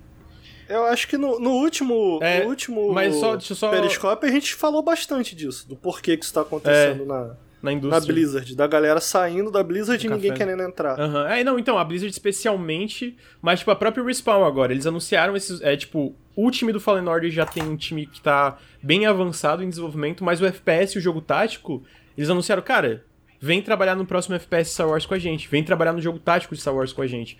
O anúncio do Perfect Dark foi parecido, a Obsidian com The Outer Worlds 2 e a Valve foi parecido. Então, tipo, é uma, coisa, é uma prática que vai se tornar, eu sinto, cada vez mais comum, porque hoje tem muita empresa contratando, então, tipo, eles querem fazer o máximo para atrair. Especialmente o caso da Blizzard, que, cara, tá uma merdeira lá, né? Tipo, tá sangrando muito talento por causa de todos os, a, todas as denúncias e todos os problemas internos e todo o lance do Bob etc. É, então, tá aí. É, novo Survival é, da Blizzard. Cara, eu preciso ir no banheiro. Dá pra gente dar uma pausa bem rapidinho? Beleza. Ué, Porque daí eu faço a pausa e daí depois eu trago a próxima notícia. Fechado. Claro. Fala aí, chat, com a gente. Fala comigo Não, eles aí. Têm, eles têm muitos funcionários, mas a Blizzard é muito grande, né? E é, a Blizzard tem muito jogo como serviço. Se você for ver, tem a grande parte desses funcionários provavelmente trabalha a- na a- manutenção e não diretamente no desenvolvimento de jogos e novas IPs. A ideia é simples, tem muitos funcionários, mas a maioria. Eu li uma matéria, por isso que eu falei pra assistir o Café com Videogame, que os caras falam o seguinte: o que acontece na Blizzard é. Tem muito funcionário, mas funcionários seniors, eles estão com ultra dificuldade de conseguir, e agora. É, com funcionários pra fazer também trabalhos menores, porque, cara, tá rolando todas essas tretas na Blizzard. É, muita denúncia de assédio, trabalhador reclamando de que, que recebe mal lá dentro, porque teve isso também. Eles tiveram que aumentar, fazer um reajuste geral dentro da Blizzard de salário de todo mundo, porque eles pagavam abaixo da média do mercado. É, então ninguém tá querendo entrar na Blizzard. Ninguém tá querendo ficar na Blizzard. O que tá acontecendo é, os maiores talentos dele, principalmente a galera sênior, estão saindo. E a galera sênior é quem tem que liderar esses projetos, eles não estão conseguindo botar de volta. Porque esse pessoal sênior prefere ir para outro lugar do que para Blizzard. Então não é uma questão de, ah, mas tem muito trabalhador lá. Sim, tem muita gente trabalhando lá. O problema é justamente esse, é que tá saindo e ninguém quer entrar. Eles precisam preencher essas vagas de quem tá saindo, porque justamente porque tem muitas vagas e o desejo de entrar na Blizzard para trabalhar é, em franquias que a gente sabe que estão em development real, como Diablo, como Overwatch, o desejo de trabalhar nessas franquias é muito pequeno. Eu, eu sei como resolver Então- esse problema. Eu, eu- É, agora, agora o lance que eu falei, de que eles anunciaram isso pra, pra atrair novos funcionários, é uma brincadeira, não falei sério. Talvez tenha sido, talvez não, não dá pra saber. Agora, é. Você vir pra Blizzard pra trabalhar, pô, numa nova equipe, num novo conceito que tá sendo produzido, que tá sendo desenvolvido, me parece mais atraente do que trabalhar, ir pra trabalhar na Blizzard em jogos que estão em, em, em development real. Eu sei sabe? como resolver isso muito fácil. Como diz a meme, é eu quero jogos menores por gente que trabalha menos, ganha mais e eu não estou brincando. é isso. Já, já, já, já, já tentaram mais benefícios, pagar um salário maior, menos horas de trabalho, tal, tal, tal. E eu tenho, eu tenho certeza que vai atrair muito funcionário se fizer isso. É, não, isso daí, isso aí não. Essa técnica não passou pela cabeça deles, Isso aí né? não. Não, é. Isso aí não. Isso aí fica pra uma próxima. É, mas a gente, a gente comentou disso no último. A gente comentou disso no último Café com Videogame, a gente falou. Voltei. aí. Mas a ideia básica eu acho que é essa que eu falei. O que, que rolou? Posso. Não, pode continuar. Ah, então a próxima notícia que entra nisso que a gente tava falando sobre novas empresas, sobre muita coisa, tipo, muitas novas empresas é, surgindo, muita, muita competição para contratar funcionário qualificado. É a notícia que o Nagoshi, que é o antigo cabeça da RGG Studio, que fazia Yakuza, né? E também Judgment, ele agora foi pra NetEase e abriu um novo estúdio chamado Nagoshi Studio, é, né? É, e aí esse estúdio novo está sendo financiado pela NetEase. É, NetEase, ah, ele foi fundado pelo Nagoshi, mais oito veteranos da RGG, que fazia Yakuza. E o Nagoshi vai servir como presidente, presidente, e ele saiu da SEGA porque ele queria fazer alguma coisa, queria fazer uma coisa diferente, né? Então eu imagino que ele estava cansado de trabalhar não só em Yakuza, como até no próprio Judgment, que apes- apesar de ser uma coisa nova, se passa no mesmo universo, e tem certas similaridades também, né, com, com, a, com a franquia Yakuza. Mano, E aí ele comenta também que dentro da NetEase é, o escopo vai ser maior que os jogos de Yakuza. O que faz sentido porque a NetEase tem dinheiro pra caralho, né? Então. Posso, posso dizer que essa. é, tem uma mensagem, né? Tem uma nota oficial do, do Nagoshi. E o cara escreve. Eu fico imaginando ele falar, porque o cara é bonito, né? E aí eu fico imaginando o cara falar. O cara parece estar num jogo de Yakuza, tá ligado? O cara. o cara Por que, olha, cara? olha essa frase, Ricardo. O cara manda assim, ó. As mudanças no ambiente por volta do mundo do entretenimento, que começaram na metade, na segunda metade do século XX, passaram por muitas mais mudanças ainda no século XXI. Do ponto de vista do criador, é um tempo muito difícil. Mas eu não acho que a essência do entretenimento mudou. Não importa que os tempos tenham mudados. Dá pra cortar, mano, imaginar começando assim, ó, dame, dame. E aí o Nagoshi assim, ó, olhando para o céu, tá ligado? Porque o, o, cara fala muito bem, mano. O cara fala muito bem. O cara tem um, tem um drama, assim, sacou? E, e essa pegada também de, né, a essência do entretenimento não mudou. O cara é bom, o cara é bom. Eu gosto muito do Nagoshi, o cara é bom. Muita bobeira. Posso falar sério aqui, ô Lucas? Fala, amigo, manda. O negócio é o seguinte, eu tava lendo aí a, a, o que o Nagoshi falou e a sensação que me passou é que ele tá meio puto, hein? Porque ele falou assim: você quer continuar na SEGA? Você tem que ficar desenvolvendo as mesmas coisas. E eu tô cansado. Quero Sim. fazer outra coisa. Não, mas eu, eu sinto Falei, que é isso mesmo. O maluco tá bolado. Porque pensa, tá bolado. pensa comigo, ele fez sete Yakuza, fora os remakes, né? Que pariu. É, não, assim, não foi ele que fez. Ele Não, é mas que- ele fez aquele joguinho de tiro lá, que é maneiro, inclusive. Ah, o é é Binary? Domain foi, foi dele? Foi da Pô, não foi dele, não é dele não? Não sei, não tô sei, não perguntando. sei. Mas sei. ele no meio, acho que não. Pô, esse jogaço, Aquele, viu? o, É, o, o, jogaço. aquele, é, é, não, é o Banner Domain é dele. É. É dele? Binary Domain é, dele? Toshihiro Nagoshi. Mas. Pô, o Binary Domain é bom pra caralho. Bom pra caralho. É, tem. É, mais recentemente tem o. ah, Judgment, um negócio assim. Que ele fez também, que é meio. É, então, Judgment e Lost Judgment, que, tipo, de novo, é coisa nova, mas ao mesmo tempo é meio que. É É, meio- no mesmo é, universo de Yakuza, né? É exato. meio que um spin-off. Então faz sentido ele querer, pô, ele tem uma oportunidade de trabalhar na NetEase, que tá construindo estúdios no Japão, fazer uma nova IP com mais dinheiro ainda, ele falou, porra, eu vou pra lá. Não tem porque eu não ir pra lá, né? Ainda mais que ele vai ser, tipo, o presidente dessa subsidiária ali da, da, da NetEase, né? Então, de novo, a gente entra que a gente tá. O Ed Marnobit comentando, pô, por que que. É, o, o caso da Blizzard especificamente é um caso mais além ainda por causa da quantidade de talento que tá sangrando por causa de todos os problemas, mas esse lance de existir outras empresas meio competindo por talento é uma coisa comum na indústria. Então, tipo, ah, eles anunciaram essa nova IP sem gameplay, ou só mostraram, tipo, um, um title card, ou só falaram que estão trabalhando. Muito isso é porque eles estão procurando gente pra trabalhar nesses jogos, né? Então, é, eu acho que faz sentido esse tipo de coisa. Eu tô curioso pra ver o que, que vem aí do, do negócio desse estúdio novo. É, eu acho que tem bastante Ah, cara. Vamos ver. É, é outro esquema, né? Eu acho. Não sei. É, com, é, é jogo porque- premium de console, a ideia. É, É, não vai ser um jogo independente, um jogo menor, uma parada. Não, a NetEase, ele inclusive comenta, Vai né? Tipo, a ideia é ser um maior jogo que maior. Yakuza. Maior que Yakuza. Porque. É mesmo? Não, é só. Eu ia comentar que muitas vezes esses desenvolvedores eles vão para fazer coisas menores e não, e não, não se acham de fato porque estão muito habituados ao desenvolvimento de AAA, né? Sei lá, o David Jeff me vem à cabeça, né? Sim. Não, Que mas. ele saiu para fazer coisa menor e nunca se encontrou de verdade, né? Sim, uhum, de fato. Não, mas nesse caso específico, é. Aí não, eu não, eu não- Ah, acho que nesse caso não, não é só ele específico- querer fazer jogo grande que ele vai conseguir fazer jogo grande na NetEase, né? A NetEase deve ter dado muito dinheiro pra ele, né? É, então, é o caso também, porque a a NetEase, a ideia é isso, né? Eles fundaram esse estúdio novo pra fazer jogos maiores que o Yakuza. E isso é uma. É a mesma coisa Tencent. É a entrada da, da NetEase, é uma de várias é, vertentes da entrada da NetEase no mercado de AAAs de console e jogo premium de PC, né? Tipo, a ideia é ele fazer um jogo narrativo, single- não sei, né? Talvez venha um jogo multiplayer, mas Quem aí. que é a NetEase? Eu não sei, quem que é a NetEase? A NetEase é, por exemplo, é quem tá financiando a Band agora. É, pega... A Band? É, Caraca. eles são dos maiores investidores, né? Da, da negócio. Mas eles são. é, eu acho que a segunda maior empresa. Bom, segunda não, mas tá ali perto.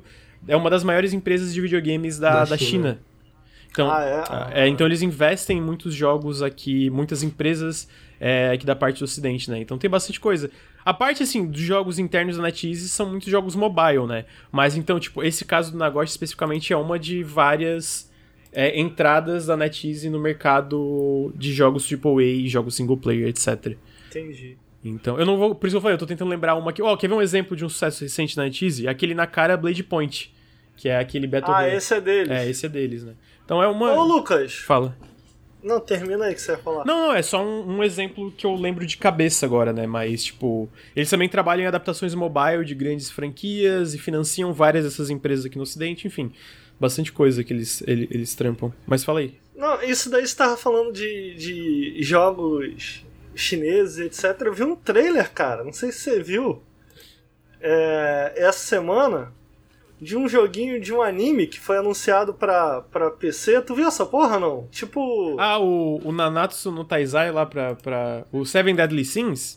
Isso, tu viu esse trailer, cara? Pô, tá, o jogo tá muito bonito. Insana a parada, bro. Pena que Seven Deadly Sins é um lixo, mano. É ruim, isso é um, é um anime, isso. É, é um anime muito ruim. É muito. Não é, não é pouco ruim, é muito ruim. Seven Deadly Pô, mas bota na tela aí um instante pra galera Deixa eu- ver. Mas o trailer, tá, o trailer tá muito impressionante, de fato. Tá tipo assim. Tá tipo um. Um mas esse aí não é NetEase, é Netmarble, acho que é o nome. Netmarble, mas esse. É, é, é- Vai ser tipo Genshin, É, tipo- não vai ser jogo single player. É, tipo Genshin Impact, pelo que eu entendi. Até tem a troca de classes, né? Tu vê, tipo, o personagem trocando, ele tá com um personagem, troca pra outro, aí troca pra outro. Mas assim, de fato tá extremamente impressionante o visual, assim. Tipo, tá. Caraca, cara. É muita grana, parece. esse- Tu sabe quem tá desenvolvendo? Cara, eu acho que é uma empresa da Porque Net. do nada, cara. É, eu- Aí eu imaginei, pô, deve ser um dev chinês, porque eu não. Nunca- Quem é. tá desenvolvendo? Eu acho que é uma empresa da própria Netmarble, tipo, um estúdio interno deles, assim. É, ele, vai, ele vai ser gacha, né? Então, tipo, vai ter muito Vai disso. ser gato, entendi. Mas, assim, de fato, tá muito impressionante. Pra quem tiver Caraca. curioso no feed, é, no, no podcast, imagina, tipo, um Genshin Impact, talvez com valores de produção até mais altos um pouco em certas coisas, e aí na vibe, assim, de ação e aparentemente elementos de RPG. Agora, sabe o que, que me deixa puto, Lucas? Ok. A gente teve o Breath of the Wild, jogaço. Aí, aparentemente, o gênero que o Breath of the Wild criou é gacha. de jogo grátis. Porra! Ah lá, porque esse jogo claramente tem inspiração de Breath of the Wild também. Eu fico, não! Genshin, né? gente, Genshin não! saiu, a galera ficava, ah, Breath of the Wild, Breath of the Não! Wild. Mas, eu, ma, ma- mas eu acho que a parada é essa, né? Tipo, Breath of the Wild é, inovou em conceitos de mundo aberto que depois a galera vai usar mesmo, não tem como. Mas. Caraca, mas logo os A gachazinhos. parada mais vão- estranha porra. pra mim desse trailer, que eu não sei se ela vai pro, pro jogo realmente, é tipo, esses movimentos de câmera, tá ligado? Eu sinto que se, se esse Ah, não, movimento de é. câmera, ele é interessante no trailer, mas talvez no jogo essa porra vai me deixar tonto, tá ligado? Não, mas eu acho que vai. Aquilo ali é pro trailer. eu acho. né? Deve ser. Mas, pô, impressionante. Eu achei impressionante. Não, visualmente. Inclusive tem outro, tem outro projeto também de outro anime. Pô, que é um. É um não é, é- tem, um- tem um nome diferente. Quando o mangá é coreano, eu acho que é manhwa. É isso. Eu acho que tem um nome. É isso, né? E aí tem um que eu, se não me engano, que é Solo Leveling, que eu acho que é um manhwa, que é bem famoso também, nunca, nunca li, não sei se é bom ou ruim. E eles, essa, essa Netmarble também tá fazendo um jogo de Solo Leveling, que também tá, Tá tá extremamente impressionante, visualmente. Caraca, não sei nem que jogo é. Vou botar aqui no. Agora isso aí, Que ó, me parece lembrou. outra merda, né? É. Mas por que merda? O, Esse- o- esses joguinhos. Pô, mano, eu acho Não, mas não é o interessante. jogo, mas é, é- é o mangá e nesse caso o manhwa, né? Ah, Ah, tanto o o mangá. Eu não sei, eu, eu nunca vi. Eu, eu sei que o Nanatsu, por exemplo, é uma merda. É, É, tudo, ah, tudo, tudo, tudo, tudo do Nanatsu é uma merda. Tanto, tanto esse- o Nanatsu quanto o Solo Leveling são dois que são conhecidos por terem é, elementos na história, na ficção, muito problemáticos, assim. É, é pra, pra além de ter muita coisa problemática, assim, por exemplo, no caso, no caso do, do Seven Deadly Sins, do Nanatsu, além de ter muita coisa problemática, ele tem coisa problemática pra caralho, é muito ruim também. É só, tipo, é os dois juntos. É tipo, mano, é super. E é uma bosta, tu uma, um monte Mas ainda existe ou já acabou esse? Ah, tá tendo um esse, novo. Esse Seven Deadly Sins aí, acabou ou ainda existe? É, sabe. o Seven Deadly Sins, a- eu acho que ainda tem uma spin-off que sai, acabou normal, mas aparentemente tá saindo. Tá saindo normal. É, a- o Solo Leveling eu não conheço, mas. o- Porra, o, o, o Seven Deadly Sins é zoadaço. Mas assim, de Não, fato, a parte visual tá muito impressionante, cara. Tá muito impressionante. É, Será que vai ter um One Piece Gacha? que- Desculpa, foi mal. One Piece Gacha é Não. bom. É, uma ideia. Não, eu ia comentar que eu acho interessante esses jogos a la Genshin. Porque o Genshin eu nunca parei pra jogar, mas ele parece um bom jogo. Ah, ele é divertido, entendeu? eu acho o Genshin divertido. E, mano. pô, é de graça, ultra bem feito. Então, o que eu acho interessante são essa nova leva desses jogos nesse estilo, super bem produzidos, com conteúdo single player, e que depois, pelo que eu entendi, essa é a lógica, né? Não tenho certeza. E que depois ele vai introduzindo elementos pra te manter ali dentro daquele universo e continuar jogando, e etc. Uhum. Diferente, né? Diferente, eu acho interessante. Porque antigamente a gente tava acostumado a uns jogos esquisitão, que só a linguagem visual e de combate e tal só conversava com aquele mesmo jogador. E agora a gente tem uns jogos tentando uma parada, porra. A gente tá falando aqui de Breath of the Wild, sabe? Tipo, Uhum. porra.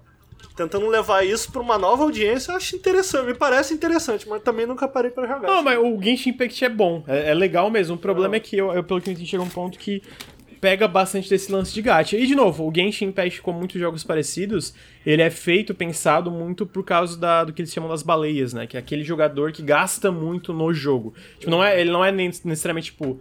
Que acontece muito com esses jogos free-to-play. Não é a galera que vai lá e compra uma coisa ou outra. Ele, esses jogos são feitos para meio que pegar os gatilhos dessas pessoas que são essas baleias Sim. em questão de gasto para comprar muita coisa no mesmo jogo, né? Então, é, é, esse lance do Genshin Impact é meio problemático. Mas o jogo em si tem muita coisa legal. É, tem o muito, muito... Genshin Impact só. recentemente teve Bom. um evento sobre uma, uma forma de teatro chinesa tradicional e que é bem, é bem, digamos, é, difícil na, pra sensibilidade ocidental, né? Porque, tipo, tem ah, uns sons diferentes, né? Tem um estilo de canto diferente, tal, tal, tal. E eles colocaram isso no jogo de um jeito que parece que ficou bem interessante, né? Pelo menos pelas análises que eu li, parece que ficou bem como que eu posso falar, bem elegante, né? Bem, foi, foi um tema que foi bem tratado, ah, né? E etc e tal. A galera fala muito bem do jogo. Assim, a galera que joga tem, é porque é como assim como Genshin, pensa assim, Sabe como tem gente que é especialista em Destiny e joga Destiny porque uhum. tem toda hora coisa nova sim, no Destiny? Sim. Tem gente que é especialista em Genshin Impact, porque é um jogo de serviço tem toda hora coisa nova. A galera que acompanha e joga o jogo, no geral, fala bem de muitas coisas que eles fazem, questão de mecânica, de evento e tal. Mas tem esses problemas a parte de. Até o próprio Destiny também tem esse problema, da parte de monetização, né? Se tu for ver. Então uhum. eu sinto que é essa. Ô, Lucas, não tinha um jogo que tava sendo desenvolvido? Que saiu um jogo de luta aí recentemente? Só que era um single player que tá parecendo maneirão. O que aconteceu com esse jogo, Lu? Single player de luta? Como é que é? Não, saiu um jogo de luta dele. Mas ele Ah, Grand Blue. Grand Blue. Grand Blue. Então, é, cadê? Não teve, vai ter mais o jogo vai, solo? Teve, Tinha uma história da... Teve em dezembro a gente gravou um café que te, teve Era um... da Platinum, não era isso? Não, então, não é mais a Platinum, é um time é, é, é, um time da Cygames mesmo que eles criaram do zero, que é porque era da Platinum, mas meio que eles trans, transmit Como é que eu vou falar isso? Eles mandaram, botaram as responsabilidades de desenvolvimento nesse estúdio interno da Sai Games. Eles tiraram da Platinum e trouxeram internamente. E, e final do ano passado saiu um trailer novo que a gente falou aqui no Café com Videogames que tá, parece fantástico o jogo. Eu até tava comentando com o Henrique na época, eu acho que tava o Henrique Luir, é, da gente falando sobre como não existe mais. Né? É Grand Blue Relink. É, é isso? isso, exatamente. Que não tem mais esses JRPG AAA tanto, né? E esse uhum. jogo entrava nessa, nessa categoria porque Pô, parece. Como que não tem? Não tem tanto, se tu comparar antigamente. Você acha? Tem Tales of Arise, Dragon Quest, sei lá, Ninokuni. Caraca, Ninokuni é, morreu, foi, tem mais. Isso foi é, é, três jogos ao, num período de, sei lá, sete anos, tá ligado? É, exatamente. Teve o Cronas, Cronas, todo ano tem um, pelo menos. Não, mas Teve é, o Cronas Maximus é, aí. Pô, mas mesmo pô, os caras... Tem um monte, o, mano. O, o, o Cronas Maximus, se tu comparar com algo como Dragon Quest, ele claramente tem um orçamento bem menor, eu sinto. E... É, mas, pô, tem, pô, tem baixo que isso. Eu acho que tem menos, eu acho que tem menos. Ah, tu pega. Tu pensa, tá quando eu falo assim, tu pensa algo como Final Fantasy escopo. Ou Dragon Quest, o escopo, de jogos de 70, 80 horas, porra, coisa pra caralho. É. Eu sinto que diminuiu muito. É, assim, e o argumento tipo, que muito. a gente tava usando também é que, tipo, muitos desses jogos é estavam, tipo, deixando essas ideias de JRPG ou misturando essas ideias de JRPG com jogos de ação e tal, tal, tal, né? Que a gente tava falando sobre o gênero não ter exatamente encontrado ainda o seu lugar, né, em dois, né, no século. É, quando eu falo AAA, é realmente aqueles jogos enormes, né? A galera Pô, citou... eu acho que tem muita, porque, tipo assim, eu tô pensando aqui, em CRPG, tá ligado? Esse sim não, não tem. mas assim, é tem, é porque assim, Tem o Dragon ó, Age, olha lá, Não, mas tá é que ligado? sim, tu pensa, por exemplo, que, que eu penso, é que tem muito JRPG, tem Bravely Default, tem Octopath Traveler, tem Scarlet Pô, Nexus. tem o Monster Hunter Stories, que tem o Monster um... Hunter, mas nenhum desses é AAA no sentido de um Pô, Final, Final Fantasy. Fantasy VII, Kingdom Hearts, Mas cara, amigo, é isso, coisa. mas tu pega o escopo de um Final Fantasy VII Remake e um Kingdom Hearts e compara com esses cinco jogos que eu citei, os cinco não custam um Final Fantasy VII Remake tá ligado? É nesse sentido. Pô, mano, eu não sei não. Teria que botar no papel. Mas enfim, acho que tem. Pô, tem, mu... Pô, tem muito. Eu acho Comparado que não tem, com CRPG, então. Não, tudo bem, caraca, CRPG pode ser, mas eu acho que não tem. Tem tanto. a Bayer CD Projekt fazendo jogo de, de alta. Que isso? De alto orçamento. Pô, que isso? Pô, tem um monte no céu. Tem a, o. De jo... Bom, é, W, eu vou pegar tem o Solasta, WRPG. Tem Divinity, não sei, não sei o quê. Ah, Solasta? Não, não, não. Tu tá de sacanagem. Não, mas é que eu tô pensando. É porque, ok, CRPG não. CRPG não, não mas... Baldur's Gate 3 não... E olha lá, Não, mas tu... é nem é tão alto assim. O que, que eu tô pensando é ah, RPG... É, tem a Bethesda. Tem, tem a Bethesda. Bethesda, tem agora a Obsidian com a Valve de The Outer Worlds 2, que parece ter um escopo bem maior. Tem essas empresas que estão fazendo, né? Eu sinto que é similar ali. Mas enfim, tá, tá aí. Nagoshi. Desculpa, Imagina, eu, eu, as coisas vêm à cabeça, eu pergunto. É... Corta aí. Depois a gente também teve a notícia uh, sobre o futuro de Call of Duty Lucas, Que- vou fazer um, fa- fazer um, Pula fazer um essa, comentário. Fazer um essa. comentário. Fala. Eu, né, tava conversando com o Ricardo. Fui me preparar, como bom trabalhador que sou, fui me preparar pro café com videogame.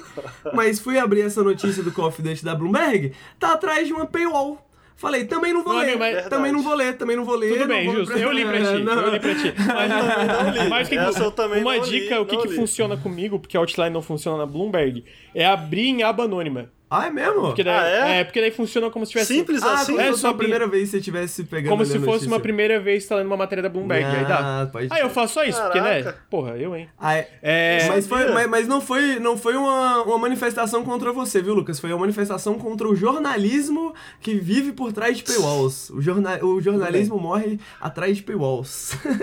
Tudo bem, mas eu trouxe a informação pra vocês, porque eu fui malandro e, e roubei a notícia ali. Certíssimo. É, o que a gente teve dessa notícia é que basicamente a Bloomberg é, teve conhecimento de discussões internas so- que o Call of Duty desse ano, de 2022, se não me engano é Modern Warfare 2, de novo, né? Modern Warfare de novo. é, o Call of Duty de 2023 e o Warzone 2, e depois a gente vai falar do Warzone 2 também. É, esses três Call of Duty estão confirmados pra PlayStation. Depois disso, fica mais nebuloso porque não tem nenhum acordo tipo comercial é, firmado entre. Não, não existia nenhum acordo firmado entre a Sony e a Activision. Esses três jogos eu imagino que tem coisa do marketing pra Sony. Então esses jogos estão confirmados pra PlayStation até. Oh, detalhe, são três Call of Duties e tudo isso é até 2023 só. Porque Call of Duty é assim, né? Então, são três jogos até 2023 que estão confirmados, depois o futuro é nebuloso. Aí, o que, que me deixou curioso disso é o Warzone 2. Eu fiquei, caralho, mano, o Warzone 2, tipo, saiu em 2020, um Battle Royale, eles né? vão lançar outro. Aparentemente, a ideia é isso, vai ser um Warzone novo, 2, que vai ser exclusivo pra nova geração, que vai ser só pra PS5, Xbox Series S e X, e pra PC, e vai ter um reset completo de todos os itens, Cara, monetização e etc. Esse Warzone 2 poderia ser muito bom se ele pesasse assim, ó, 30 gigas, tá ligado? 30 É porque, gigas, pô- porque, porra, esse é, né, tu baixa o Warzone, tem que baixar todos os Call of Duty junto com ele, e aí vem 500 gigas de Warzone, não é 500 gigas, mas é 120, uns bagulho assim. É, muito grande, É mano, muito grande, é ridículo você, tipo, eu até gosto do jogo, mas é ridículo manter esse jogo no, no seu computador quando você não tá jogando, você não já quer jogar sempre, tá ligado? Você não é um viciadinho, Sim. que nem essa galera. Então, tipo, eu fico pensando que, porra, ele- o o Warzone também é outro jogo que, mano, até hoje, pesado pra caralho, pesado pra caralho pra rodar em live, pesado pra caralho pra rodar em, no, no, no, no- nos PC bom ainda, tá ligado? Então, tipo, se eles fazem um Warzone mais streamlined, assim, tecnicamente, sabe? Tipo, um Warzone mais, porra, menorzinho, mais pá e tal, e lança aí de graça de novo, pô, eu acho que teria, se- se- seria, seria, seria maneiro. Eu gosto de Warzone. Eu gosto de Warzone. Teve um cara que me deu uma aula no Twitter, porque eu achei muito estranho. Pra mim não faz sentido, tá ligado? Pra mim entra. para mim, o Warzone 2 eu li, eu fiquei, cara, entra nisso da Activision Blizzard não ter ideia de como fazer qualquer produto de forma sustentável. Porque um Battle Royale que saiu em 2020 vai ter o 2, mano. Tipo, o 2 que eu digo é tipo 2 mesmo, não tipo algo como Fortnite que tem esse Um novo evento, reset, uma mas tu, é, season. mas tu, man- tu mantém os cosméticos. Aí ele tava me explicando, putz, eu não vou lembrar o nome, eu vou procurar aqui o nome da pessoa que me ensinou. Basicamente, o que acontece no, no- no Call of Duty, no, no Warzone, a Activision, cada Call of Duty novo, eles lançam e eles botam todas as ar- armas de- do novo Call of Duty dentro do, Warzone. Exato. E aí isso causa muitos problemas de balanceamento e até de bug. Então tem muito bug dentro das skins, porque todas as skins funcionam em armas diferentes. As armas diferentes com as skins funcionam de forma diferente entre si. Então vira esse pesadelo de balanceamento. E causa muito problema pro jogo como um todo. O jogo fica mais chato de jogar, Exato, por exemplo. se, o- né? se, se o Warzone, tipo, se eles fizessem o Warzone 2 e fosse um Warzone mais. Se fosse um jogo mais standalone, assim, tá ligado? Um Battle Royale mais standalone que não depende desses outros jogos, não, não se comunica tanto com outros jogos, porque, tipo, você vai liberando coisa nos outros Call of Duty e vai liberando coisa no Warzone, tá ligado? Você precisa jogar outros Call of É. Duty. É, é- é ridículo, é tipo, é, é nada a ver totalmente. Então, tipo, se eles fazem um bagulho mais assim, mais, mais direto, sabe? Pô, acho que seria maneiro. Seria maneiro. E aí, aí, e aí, se fosse isso, eu diria que faz sentido pra mim lançar um, um Warzone 2. Se, se, se for pra lançar outro bagulho inchado que nem o Warzone 1, eu realmente me É, pergunto qual a, é a a- razão. a ideia é realmente, a ideia é realmente um reset completo, né? E aí, aí foi, esse, é, foi o Super Skyper que me, me deu essa aula no Twitter, que eu perguntei que eu tava na dúvida. E aí é basicamente a ideia é essa, né? Ter uma reformulação completa e ser um reset total. Agora, ainda assim, acho muito bizarro, tipo, pô, um, um Beto. Cara, o, Warzone em um mês teve 50 milhões de jogadores no lançamento, né? Então, tipo assim, bizarro eles. Eu não sei se eles vão abandonar isso. Eles, não, não faz sentido pra mim tu tentar suportar dois Battle Royales ao mesmo tempo, com todos os problemas que o Warzone 1 já tá. Então, tipo assim, eles vão matar o Warzone 1, o, primeiro Warzone, tipo, três anos, quatro anos. É. Eu acho bizarro, mano. Fala, bizarro. falar nisso, o Super Skype tem um canal de YouTube. Vou deixar o link aí pro, pro pessoal ver. Então tá aí. Então, é, bom, é isso. Basicamente a gente tem esse futuro nebuloso. Ele tá aí no chat, ele? Tá não, de vez em quando que ele tá. aparece, de vez em quando ele aparece. Então eu achei bizarro, mano. Achei muito bizarro, mas ao mesmo tempo é isso, né? Daí, então, a partir de 2023, se a compra da Activision Blizzard passar, existe a possibilidade de Call of Duty ser exclusivo. Porque, tipo, o que, que tem confirmado são esses três, né? E eu acho, de novo, bizarro. A gente sequer tá discutindo a possibilidade de um Call of Duty exclusivo ou não, né? Então a Né? gente teve essas notícias internas da Bloomberg que o futuro Ah, depois mas disso é eu acho que não. Eu, porra, vocês acham que a, a Microsoft vai. Daqui a três. A não ser que seja um, um deal muito bom pra eles. Eu fico, ah, porra, eles vão querer essa porra exclusiva. É, então, eu, eu Vocês acho que... acham provável que, ter, terminado esses três anos, que vá sair em outras plataformas? Eu não acho impossível. Eu acho que os Não, dois lados. É, é que assim, se eu fosse me apertar, eu acho que as duas opções são prováveis. Porque Call of Duty realmente vende muito no PlayStation, dá muita grana. Então pode ser isso ao mesmo tempo, tipo assim. Eles botam na balança, beleza, a grana que a gente vai perder no PlayStation a gente vai ganhar assinante do Game Pass. E em compras na nossa Ah. plataforma, que daí a gente vai ganhar 100% da, do- da grana. Então, tipo assim, eu consigo ver os dois acontecendo, tá ligado? De qualquer forma, eu acho que pra mim a parte mais bizarra disso não foi nem uma exclusividade, foi o Warzone 2. Eu realmente não esperava um Warzone 2, tá ligado? Então. Tá aí, futuro do Call of Duty. Mano, eu preciso fazer xixi de novo, mano. Vocês. Foda, mano. Não tem. Não Vai. tem, cara. Não tem. Não, eu ia comentar. eh, E o Lucas vai embora, eu faço comentário na hora que quem for editar o podcast decide se vai manter ou não. É, que essa parece ser um pouco a estratégia da Microsoft nos últimos anos, no sentido de número, né? Ela tá bem preocupada em ter a maior quantidade de base de jogadores possível para desenvolver ao longo, ao longo prazo, no longo, longo termo, longo prazo, Os dois. é, monetizar, né? Essa galera que tá ali. É, é o que o Game Pass tá fazendo, cara. Se tu parar pra pensar, foi a estratégia do Halo, tá sendo a estratégia de jogos como Forza também, do tipo. Pô, você. O jogo é entre aspas de graça no Game Pass, eu mantenho aqui uma base de jogadores e eu vou vendendo coisa pra ele, cosmético, DLC, expansão, etc. E é assim que eles ganham o jogo. Então, tipo assim, não me surpreenderia se o Call of Duty, até porque se o Call of Duty passa a ser um jogo exclusivo, eu acho que ele nunca vai, vai deixar de dar as caras no PC. Vai ser sempre Xbox PC. É, eu, eu acho, eu queria saber a opinião do Henrique. Tipo assim, não estar em uma plataforma não torna Call of Duty uma franquia mais suscetível a encontrar um rival à altura, tá ligado? Do tipo, pô, eles não estão em uma plataforma. Eu- Pô, peraí. Faz sentido isso? Se tu pergunta assim, Faz certo. sentido, faz sentido. Mas eu acho que, tipo. Cara, eu acho que, tipo, isso nunca aconteceu antes na, na, na história da indústria, né? Tipo, nessa escala, né? Uhum. E eu acho que tem considerações que são novas, que eu acho que realmente a gente vai ter que esperar pra ver.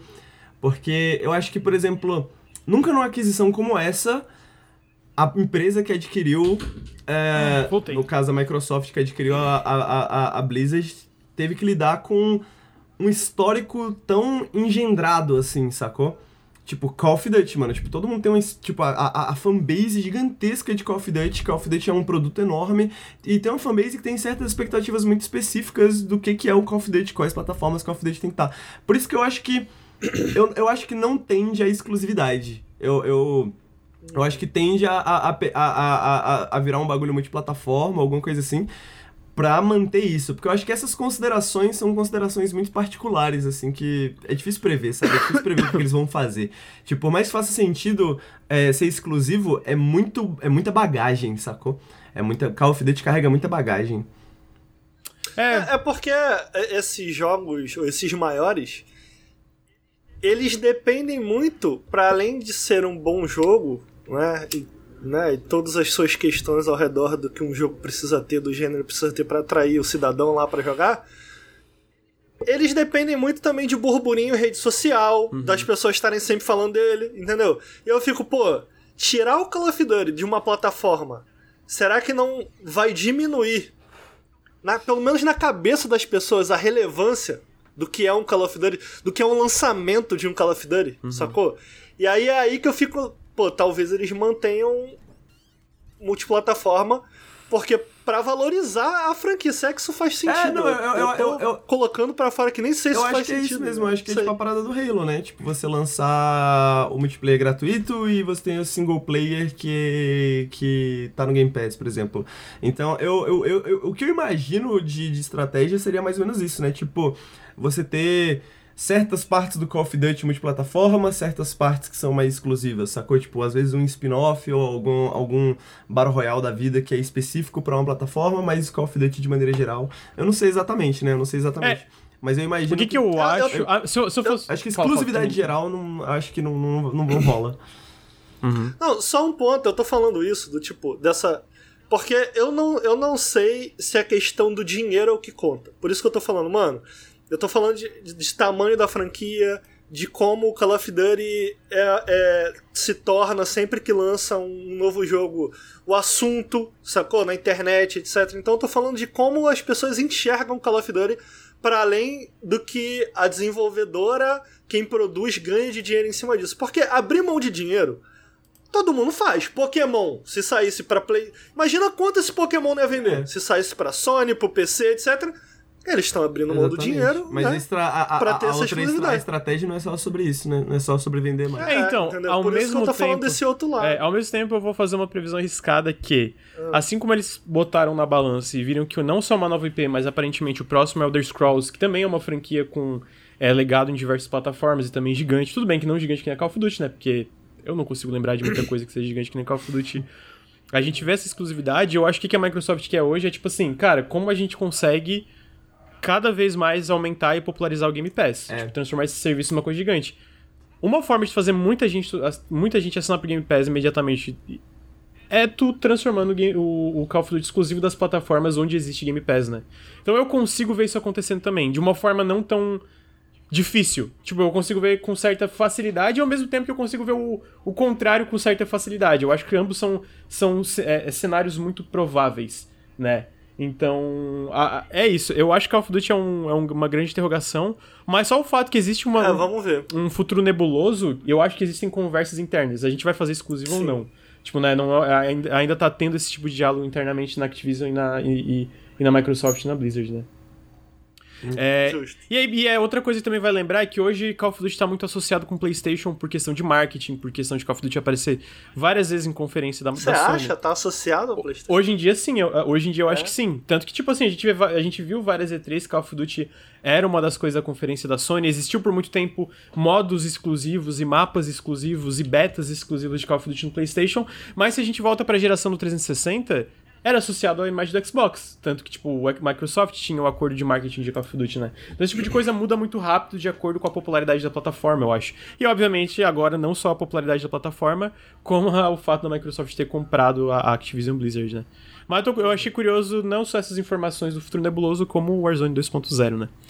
É, em notícias da Microsoft, é, falando sobre números, eu achei. A gente teve o relatório fiscal e eles comentaram que Halo Infinite atingiu 20 milhões de jogadores é, no seu lançamento, marcando o maior lançamento da história da franquia Halo.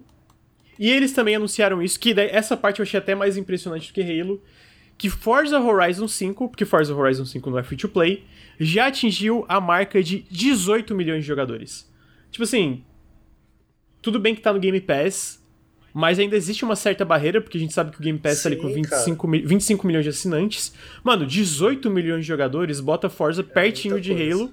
Mano, é muita coisa. Mano, muita coisa. Então, E, e me leva a pensar porque a gente, o último número que a gente recebeu de assinante de Game Pass foi 25 milhões, né? foi, foi, foi agora com 25, a aquisição da Activision. 18. É, Cara, olha quanto tá alcançando da base de assinantes. Isso é muita coisa. Eu fico pensando assim.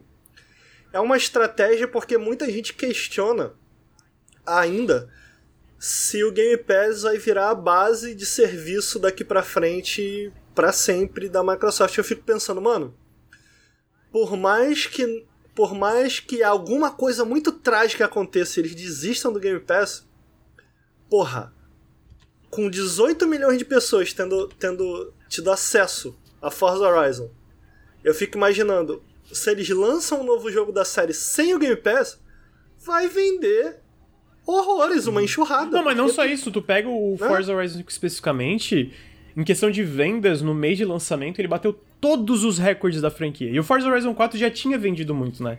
A gente sabe que foi um jogo que vendeu pra caralho. Então, tipo, mesmo no Game Pass, que obviamente canibaliza uma parte das vendas, eu acho que a ideia é isso, né? Tu, tu, tu faz o boca a boca da galera, ó, esse jogo é muito bom. Então, beleza, tem uma galera que não compra por causa do Game Pass, mas o jogo fica tão grande que tem muita gente que compra e acontece que eu acho que não vai ser necessariamente o caso, talvez, o sexto jogo, mas o 5 ainda foi isso. Ele foi o recorde de vendas da franquia no mês de lançamento. Vendeu pra caralho, muita gente assinando, e aí tem as expansões, né, que a galera talvez vai comprar ou não. Então, o Halo para mim é impressionante, eu chego nele, mas o Forza, mano, tá num nível bizarro de popularidade. Tipo assim, tu pensa Sim. num jogo de mundo aberto de corrida 18 milhões de pessoas, assim, saiu em novembro. A gente tá em janeiro esse número. Dois meses, 18 milhões. É muita coisa. É porque me corrija se eu tiver errado, né? Mas, tipo assim, se a gente compara, né, Forza e Halo, me parece.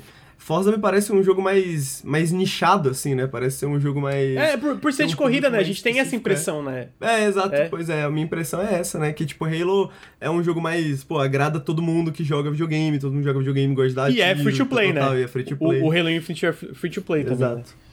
Então, tipo assim. Vocês não acham que o Forza tem a favor dele também essa parte. Pergunta sincera. Essa parte visual e as pessoas ficam.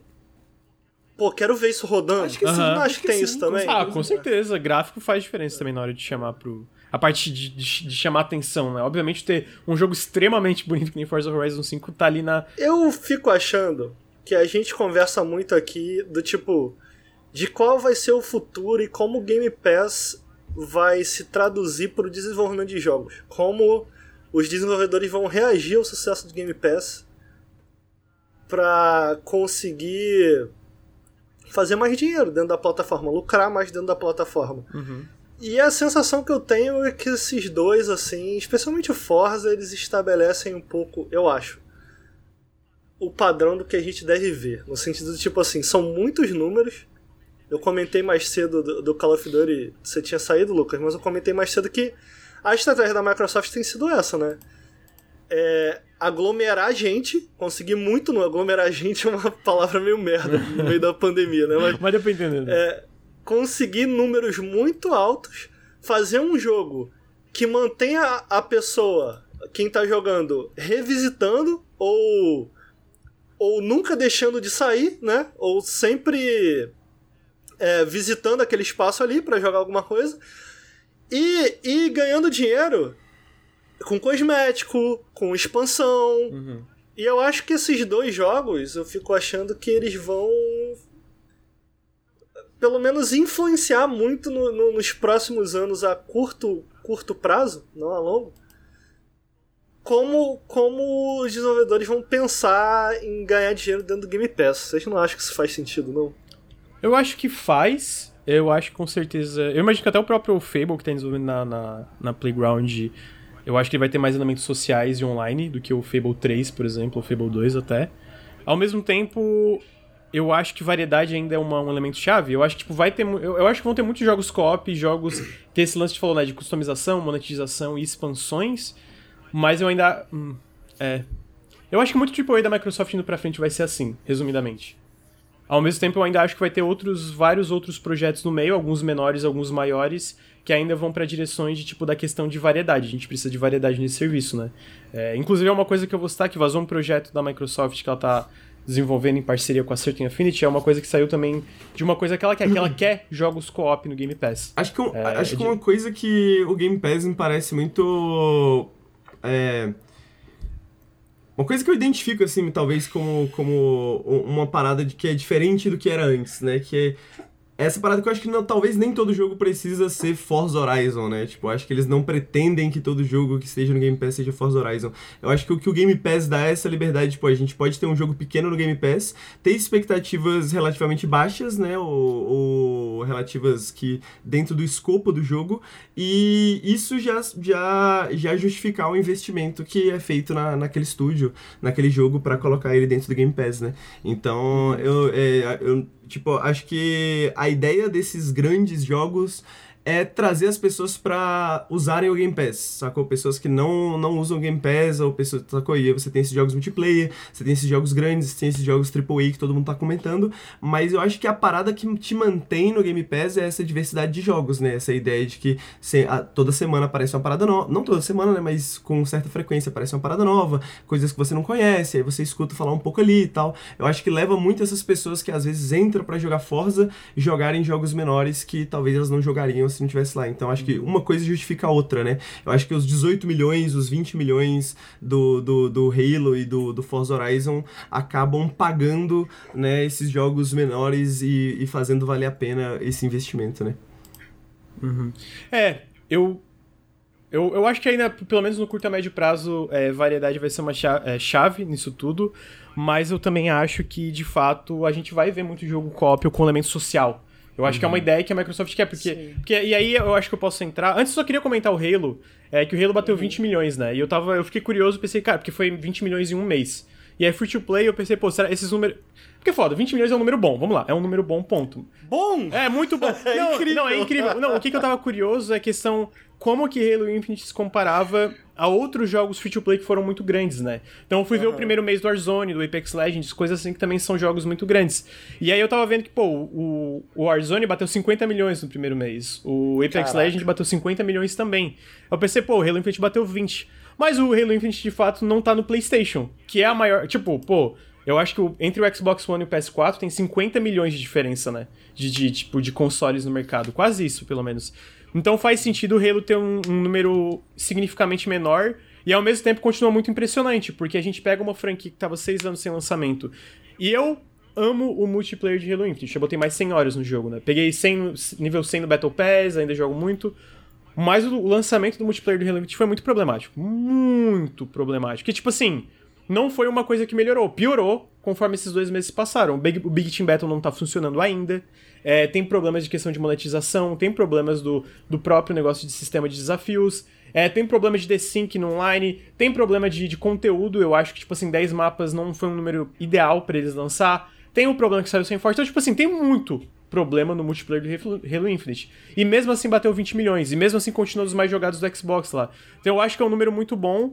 Eu só espero que a Microsoft e a 343 consigam dar o suporte que esse jogo tem que ter para continuar vivo nos próximos anos. Não acho que não tem nenhum risco de ele estar tá morto aí, mas teve uma queda brusca no, nos números do Steam, por exemplo, obviamente porque ele estava com muito problema. Então eu espero que toda essa promessa que existe na base do jogo, que, ó, de novo, para mim o Halo Infinite, o multiplayer dele é o melhor, são as melhores mecânicas que Halo já teve. E eu acho que para mim isso é dizer muito, porque eu gosto muito de Halo 3, acho um dos melhores FPS que são de multiplayer. Acho que a 343 fez o jogo, o Halo mais gostoso de se jogar, com o melhor sandbox para te jogar, com as melhores armas, as melhores ferramentas. Mas tudo ao redor disso tá horrível. Tá horrível. Tá, tá ruim, tá ruim, tá ligado? Então eu espero que nos próximos meses, até a Season 2, eles consigam melhorar isso consideravelmente, porque eu acho que o estado de lançamento do jogo é um pouco é bastante decepcionante. Mesmo com todos os problemas de desenvolvimento. Do, do meu lado, de, de, tipo, a parte de, de alguém que acompanha, de alguém que lê muito sobre desenvolvimento, eu consigo entender. Mas o meu lado como fã e como alguém que tá consumindo o conteúdo ali é decepcionante, tá ligado? É bem decepcionante. Então, mas de qualquer forma, o ponto é, 20 milhões é, porra, é coisa pra caralho pra uma franquia que tava meio que em baixa depois do Halo 5, né? E, e, e, assim, eu tenho todos esses problemas com multiplayer, mas a campanha eu acho fantástica. Eu acho que é uma das melhores campanhas da, da série, mesmo com os problemas também. Então eu tô, tô esperançoso com o futuro. O que, que você achou do trailer que saiu? Da série? Da série. A melhor. Outra história, né? É outra história, é, pelo é... que eu entendi, ou não? É, é outra história. Pera aí. Obrigado, Totoro. Você que sempre entrega. Valeu, Totoro. lindo. Depois eu vou entregar, eu vou agradecer todos os seus também, mas achei a mensagem muito fofa. Obrigado, Totoro. É, Beijos. O, o, o, a série é numa timeline alternativa, então não é canon. O que eu já achei um pouco estranho, mas tudo bem, dá liberdade para eles. Ah, eu acho que faz sentido. É, mas o, continua. Não, o que, ah. que, ó, o que, que eu fiquei um pouco surpreso é. Eles acertaram ah. no visual dos Elites. É claramente CG ali, né? Dá pra ver. Tipo, no sentido. Ah de ser perceptível de não casar às vezes tão bem com o cenário. Ao mesmo tempo. Não dá eu... botar o trailer aí na tela, dá, não? Dá, dá pra pôr.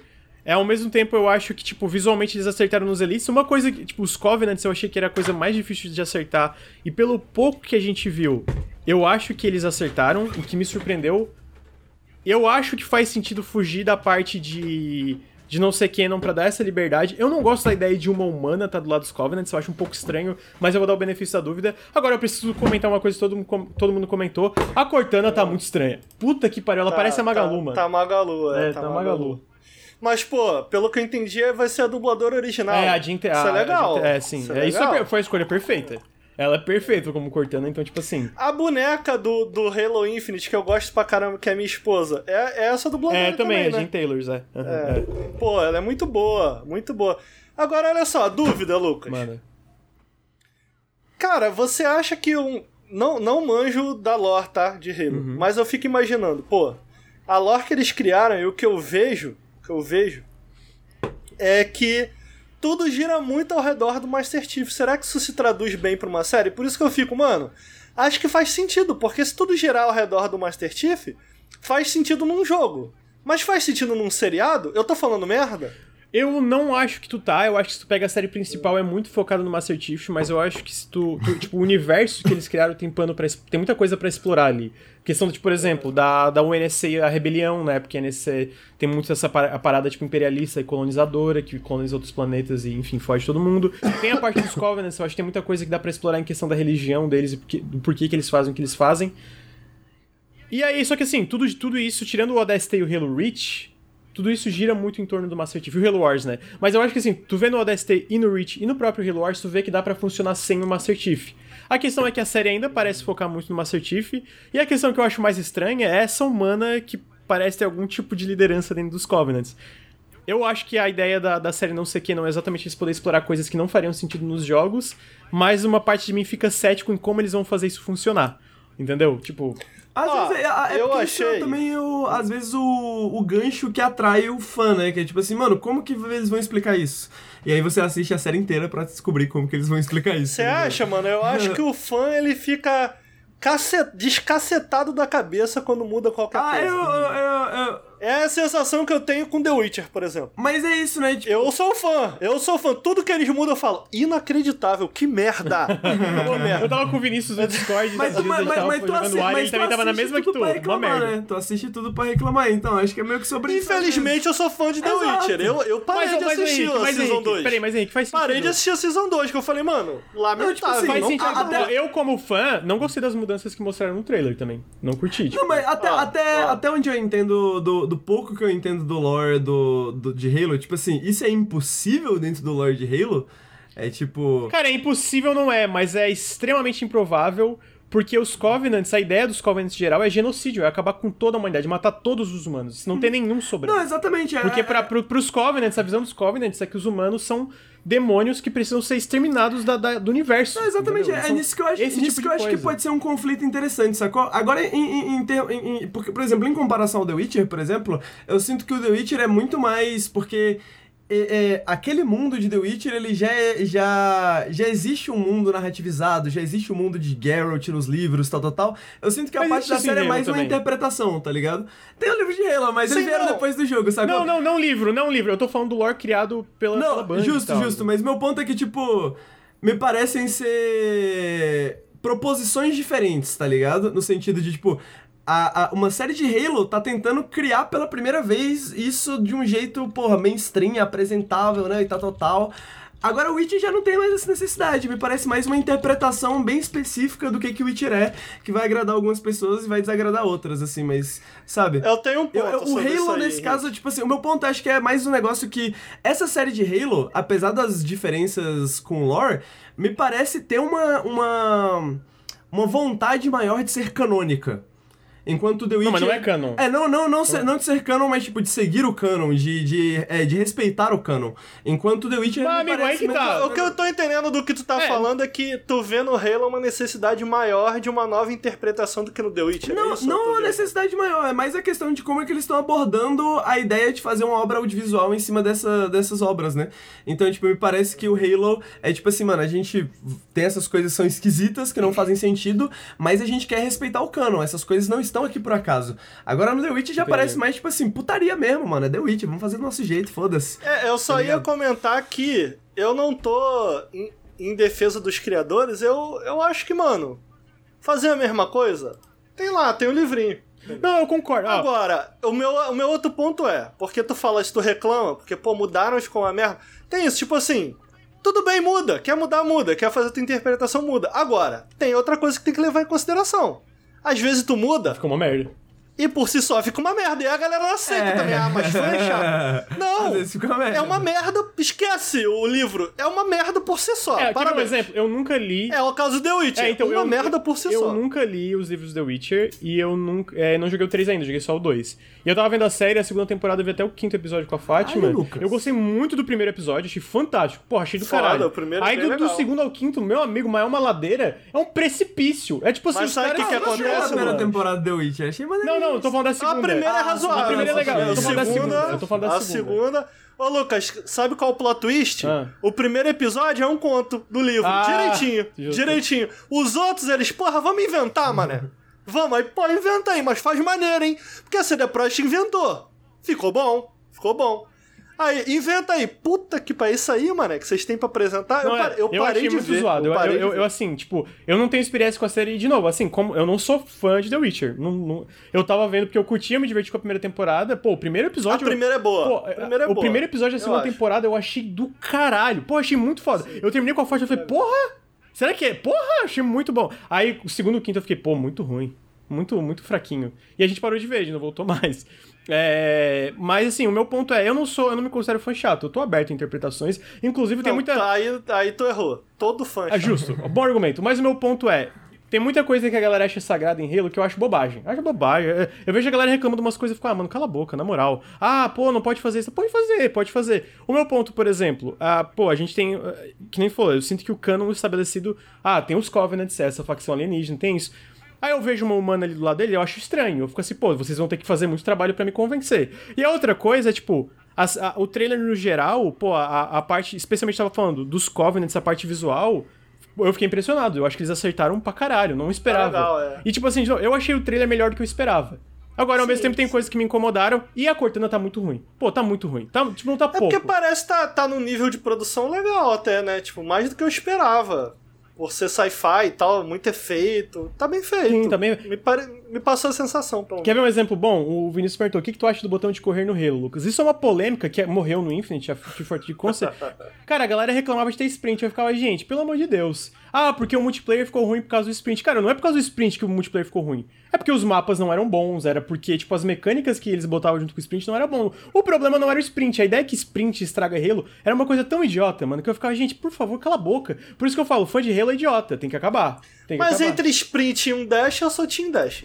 Bota O dash do Halo 5 era uma merda também. Muito ruim. Porra, muito ruim, mano. Então, tipo assim, o problema pra mim era isso. A galera tinha um, um, A galera. E eu, eu sinto que isso não é só com Halo. É um, tem um preciosismo com essas coisas que eu acho bobagem. Ao mesmo tempo que tem coisas que eles mostraram na série que eu só achei meio ruim. Eu fiquei tipo, hum, vamos ver. Agora eu vou assistir. Vou assistir. Tô curioso e achei o trailer melhor do que eu esperava. Agora, Mas isso que. daí não é nada comparado à galera que defende o Pikachu falando cri-cru. Ai, meu Deus. Então tá aí meu comentário sobre a série de Halo, sobre os números. E aí, entrando na notícia que a Microsoft é conhecidamente a, a empresa que mais vaza os projetos que tem, a gente sabe um bilhão de projetos deles, eles vazaram, é, eles não, né? Teve um vazamento do Jess Corden e do Jeff Grubb, é, que a Certain Affinity, a Certain Affinity, pra quem não sabe, eles são um estúdio de suporte que trabalham tanto em Halo como em Call of Duty, eles fecharam um acordo com a Microsoft para trabalhar num projeto inspirado por Monster Hunter, um first party publicado para PC e Xbox, PC e Xbox, inspirado por Monster Hunter com lance de co-op, etc. Então, tipo assim, não tem muitas informações para além disso, mas é, o interessante disso é que o Jeff Grubb comentou, ele tava, ele tava- ele perguntaram para ele o que, que a Microsoft vê como sucesso no Game Pass. E ele falou, cara, isso varia muito de jogo para jogo, porque eles não têm, tipo, uma receita para sucesso. Mas uma coisa que ele sabe, que, e aí ele deu um exemplo, é que, tipo, eles querem mais jogos co-op no Game Pass, porque eles acreditam que faz um efeito de rede, de network, que, tipo assim, a galera joga um jogo co-op, pula pro outro jogo co-op, pula pro outro jogo co-op, que faz sentido. Ao mesmo tempo, eles não querem forçar os estúdios internos a trabalhar nada disso. Eles querem, ah, quer fazer, faz. Então o que eles estavam fazendo é, tipo assim, eles estavam procurando empresas independentes que estavam trabalhando em projetos é assim, que se encaixavam nessa ideia. E aí a Certain Affinity tava com esse pitch desse Monster Hunter e eles falaram, então tá, a gente vai lá e financia. Então, tipo, o que, é porque eu tô trazendo isso porque o Ricardo comentou sobre o que, que jogos tipo Forza. E eu acho que faz sentido, tipo, e eu acho que dessa forma não é zoado, tipo assim, pegar o Obsidian e falar, pare de trabalhar no Avowed aí e faz um Avowed Co-op. Mas pegar, ó, tem essa empresa que tá trabalhando nessa ideia, vamos financiar eles para eles expandir essa ideia do, do Monster Hunter, né? Agora esse jogo vai ser uma merda. Eu também não acho que vai ser bom não, não boto fé. Qual eu foi? sinto muito, eu sinto muito de qualquer desenvolvedor que for parar para fazer um jogo é, do gênero aí do Monster Hunter e tentar peitar Monster Hunter. Mas, é, não eu, eu sinto que a ideia Monster não é. não, cara. É. Sinto é, muito, tá fudido. Não precisa é, peitar fudido. Monster Hunter, Pô, não, mano, só precisa replicar. A única coisa ah, que precisa ser replicada do Monster Hunter, que eu acho que é a parada que é a parada que eu acho mais interessante do Monster Hunter para outros jogos, é a parada da estrutura. Eu acho que a estrutura de Monster Hunter ela é muito foda e eu acho que ela pode ser utilizada em vários jogos co-op de uma maneira muito interessante. As mecânicas em si, elas podem ser diferentes, ela não precisa ser a mecânica de Monster Hunter, tá ligado? Tipo. Ah, sim, aí legal. É, porque, aí tipo, legal, as mecânicas de Monster Hunter realmente, pô, é, porra, foram 20 anos de processo de iteração para você chegar onde elas estão hoje. Mas se você faz um jogo que tem outras mecânicas, outras ideias dentro dessa mesma estrutura de você junta com seus amigos e vai em expedições, volta para casa e faz come uma comida e tal, tal, tal, pô, legal demais, legal demais. Pô. É, o que que eu, o que que eu acho para deixar claro, tipo, a gente não tem muita informação, esse jogo tá aparentemente para ser revelado em 2023, com data de lançamento para 2024, tá longe, né? O que que, tipo assim, eu acho que a, o lance é, tipo, é inspirado em Monster Hunter. É bem vago isso. Eu, eu não acho que a ideia é eles querer, vamos fazer um jogo para bater de frente e, tipo, copiar tudo, né? Eu acho que eles vão pegar elementos essenciais. É, o que, eu, que eu, acho interessante? Eu não acho que. É o loop de oh, peraí, peraí, peraí. É o loop é de porque, olha só. Não, peraí, deixa eu só terminar. Tem... Ó, eu tenho uma razão para achar que esse. Eu tenho, eu tenho meu ceticismo com esse projeto, que pro primeiro projeto do zero, nova IP, de um estúdio que é estúdio de suporte, ser uma coisa tão arriscada como um jogo inspirado por Monster Hunter, que é, tipo, conhecidamente difícil de se fazer, eu não boto tanta fé. Dito isso, eu acho que dentro do estilo de Monster Hunter, e aí me corrija se eu estiver errado, existem existe uma existe brecha para tu pegar é, esse, esse, esse, esse, esse, pilar de ideia de Monster Hunter interpretar de um milhão de formas é. diferentes, que é uma coisa que a gente não vê muito na indústria. Você pode, né? você pode fazer um jogo de caça-fantasmas, que você caça os fantasmas, volta e usa o ectoplasma para construir sua base. Tá, pera aí, eu tô, vendo, eu tô, eu tô enxergando a necessidade de me explicar. Ó, fala, o que, que eu quero dizer com isso? Primeiro, tem alguns jogos que já tentaram fazer. Tem lá o Dauntless, tem aquele Tolkien, uhum. tem aquele God Eater também. E eu acho que o, o, Monster Hunter, assim como o Dark Souls, é um jogo que tem é, um Dark Souls da vida, que muita gente tentou reimaginar Dark Souls da sua própria maneira, e a maioria, na minha opinião, vou defender aqui, a maioria falhou. A uhum, maioria concordo, falhou, a vasta maioria falou. Porque é um gênero difícil de interagir em cima, e é um gênero difícil de reproduzir também. Porque tem muitos. Primeiro, no caso do Monster Hunter, se pá ainda mais, porque é uma franquia que existe há muito tempo, que vem evoluindo há muito tempo, e tem muito dos seus pormenores que é difícil de reproduzir, uhum. cara. Tanto em, em, questão de mecânica e no caso do, do Monster Hunter, também em termos de animação. A animação daqueles monstros, como eles são feitos, aquilo tá em, em, um nível de qualidade que eu não consigo me lembrar assim de cabeça outros jogos que fazem algo minimamente parecido. Então, pô, tu conseguir reproduzir aquilo, e cara, a gente sabe que a Capcom, ela tem uma tradição longa de conseguir fazer esses jogos em termos de mecânica tem um, uma, um tempero japonês na jogabilidade desses jogos que é muito difícil de reproduzir. Eu concordo, eu concordo. Mesmo lá dentro do Japão. Então quando eu falo que, porra, mano, boa sorte para quem tentar reproduzir isso, tá fudido, é mais nesse sentido. E, pô, quando tu pega jogos uhum. como o Dauntless, como o Tokiden, como o, o Gorider, porra, pelo amor de Deus, não, chegou perto do que é a Monster Hunter. Eu, eu, não eu chegou perto. Com você. Eu acho que é, é, essa, essa diferença que eu aponto é mais essa. Tipo, se eles forem tentar replicar a mecânica de Monster Hunter, eu acho que é um erro. Se for um jogo pra, tipo assim, vamos fazer o um, um, um, outro Monster Hunter, o Monster Hunter que tem em casa, igual o Dauntless, tá ligado? Aí vai ficar uma merda. Concordo. Mas eu acho que, como o Lucas falou, tem muita coisa no Monster Hunter que dá brecha para vários jogos diferentes. Tipo, você fala da questão de, dos monstros monstros, animação, não precisa nem ser monstros. Poderia ser, tipo, um robô gigante que você tira foto, tá ligado? Mas dentro da estrutura de Monster Hunter, dentro da, da ideia de você pegar coisas, voltar e melhorar através dessas coisas que você sai para pegar, pô, isso tem, dá, dá pra fazer tudo em cima disso, sacou? E, tipo, eu acho que essa estrutura Pra co-op, pra jogo multiplayer, que é o foco do, do, do, do, do Xbox, tá aparecendo, né? O foco de, de, dessas ideias e tal. É, eu acho que, mano, é um, um, uma estrutura muito fértil, muito fértil para diversas ideias. A mecânica em si, concordo com você, os, como você falou, os pormenores, concordo que seria um erro. Talvez, É, né? Eu, pra- eu- eu tô- ou- eu- ou eu, eu também não tenho interesse, porque, mano, pra que eu quero jogar outra coisa? Eu quero jogar Monster Hunter. Se eu vou jogar, se eu quero jogar Monster Hunter. sentido. E eu vou esse é o meu ponto. Hunter, Alguém comentou, tá alguém comentou ali no outra chat. coisa, Pô, mas esses diferente. jogos, o God Eater, etc, eles são bons jogos, mas não é um Monster Hunter. O cara falou. E aí eu fico, pô, mano. Consigo entender esse Exato, argumento, tem acho tem que que faz sentido, diferente. mas eu fico Tem que ser assim. diferente. Eu fico assim, pô, se a Microsoft vai investir num jogo para ser desenvolvido lá exclusivamente para eles, eu fico, mano, a, a, a, a, ambição é essa, é ser um Monster Hunter, é, é fazer Monster Hunter não tão bom quanto Monster Hunter. Não, mas porque- tipo Monster Ah, faz outra É, coisa olha, então. Mas, Mas mas eu- só, peraí, peraí. eu Eu, acho eu que- acho que a gente tá pulando pra muita conclusão. É, que nem. ó, a gente tem o codinome do projeto falando, inspirado em Monster Hunter. É porque eu vi muita gente animada e eu Não, eu tô, eu tô, eu tô então, animado, eu sei- acho que eles falam mais da estrutura do que das mecânicas. Eu acho que é isso Ó, que eles querem dizer, que eles estão comunicando, sabe? Quando eles falam inspirado em Monster Hunter, pra mim, eu- o que comunica é, não é o- os monstros em si, é o loop de você sai em expedições, você pega coisas, volta, melhora, sai em expedições e, e faz desafios maiores. Ah, peraí, a mas gente aí tá pulando, a sabe, gente tá aí pulando, a gente tá pulando várias etapas porque a gente só tem um codinome de um jogo. Vamos com calma. Cal- torcedores, calma. Torcedores, calma. O Henrique acha a estrutura, o Henrique, é- vocês não tem que achar nada. A gente tem o codinome do jogo.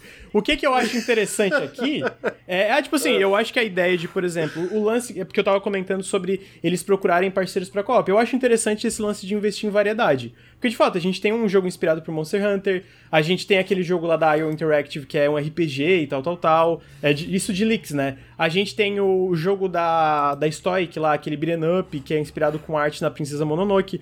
Eu acho que essa variedade é uma coisa inteligente de se fazer. E a gente também tem jogos single player, a gente tem o, as Dusk Falls, que é aquele jogo é, é- é narrativo do pessoal ex Quantic Dream, que saiu e fez um estúdio próprio e etc, né? É, então, tipo assim, eu sinto que é esse tipo de, de variedade, tu investir em variedade inteligente. Eu não boto tanta fé, eu, eu tô com o ceticismo do Ricardo, porque eu acho que de todos os nomes que eles podiam jogar. Mas, de novo, eu queria lembrar aqui que quem usou o nome Monster Hunter não foram os desenvolvedores também. Foi o Jeff Grubb.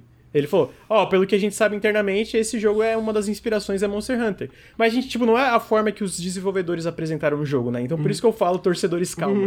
Eu entendo todo o ceticismo, mas eu imagino que tem esse investimento. O que, que eu acho interessante nisso é o investimento em variedade. Beleza, vamos investir e vamos ver no que, que vai dar. Tipo, porque pode ser uma coisa boa, pode ser uma alternativa interessante Monster Hunter. Acho que vai? Não, eu, A- não- a- tô, eu tô no campo que não. A minha especulação é mais no sentido de o, o, o voto de fé, o voto de caridade, né? Tipo assim, eu acho que se é pra se inspirar em Monster Hunter, eu acho que essas seriam as coisas mais inteligentes pra se inspirar. E eu confio que eles, tipo assim, não. Sacou? Tipo, confio, confio que eles, como desenvolvedores experientes, não vão olhar e falar assim, pô, vamos fazer outro GTA, tá ligado? Vamos fazer um novo Monster Hunter. Ah, mas tá veja ligado? bem. Eu acho que. é, eu acho bem. que o, o- a caridade é nesse sentido de, pô, eles devem estar fazendo o que é mais inteligente, que o, provavelmente o mais inteligente deve ser não se basear nos pormenores do Monster Hunter. Meu Deus, estão Mas falando o de meu Scalebound. voto- Deixa esse jogo morrer, mano. Chega desse jogo. Pera aí, pera aí, mas o meu voto de fé, ele pode até ir. Agora cita aí pra gente o que, que esses desenvolvedores já fizeram. Então, aí É um é- estúdio que ajuda. É. Não, mas Pô, até aí tudo bem. Aí Eu- querem começar com Monster Qual Hunter, foi, tá maluco, Galera? Qual foi? E a Ah. Monster Hunter Ah, é sim, mas- intocável agora? Pô. Pelo amor de Deus. A- as não, mecânicas, você tá errado, a, você a- sabe que você estrutura tá de, errado. a mecânica de Monster Hunter é intocável? Nada a ver, Tá cara. errado. Eu prefiro Ué, muito mais quando mano, o café tem- tem- tem, o tem- tem- O cara vem aqui Pelo amor de Deus. baboseira. Tem todo dia tem um monte de de desenvolvedor fudido aí trabalhando na empresa fazendo jogos novos. Isso aí não tem caô nenhum. Qual que é o problema? É o primeiro jogo, eles eu- têm que se provar assim, primeiro. Ah, meu Deus. Eu acho que os torcedores estão emocionados. Não vou mais trazer codinome pra vocês, porque vocês começam a já qual vai ser a identidade visual do jogo, como é que vai ser. Muita emoção. Não, eu já produzi o jogo na minha cabeça pelos caras. Os caras nem É. Não, o cara, o cara chama a gente aqui pra comentar, pra ser comentarista, a gente comenta e ele reclama. Muita emoção, muita emoção. Caraca! É, Então, bom, achei interessante, vamos ver no que, que vai dar. Gosto da variedade que existe aí pro futuro e pro Game Pass.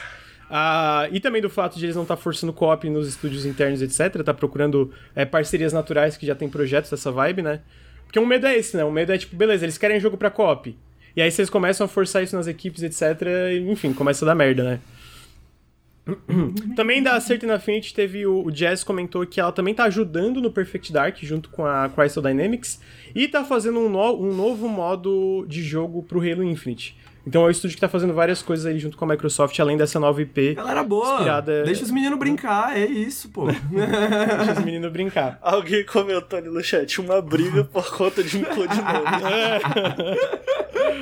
é, então tá aí. A, a gente também teve de, de notícias em relação ao Game Pass e em relação a outras plataformas a data de lançamento de Two Point Campus, que é a continuação do Two Point Hospital, que é aquele jogo. Bom demais. É, é basicamente onde tu faz esse gerenciamento de uma universidade.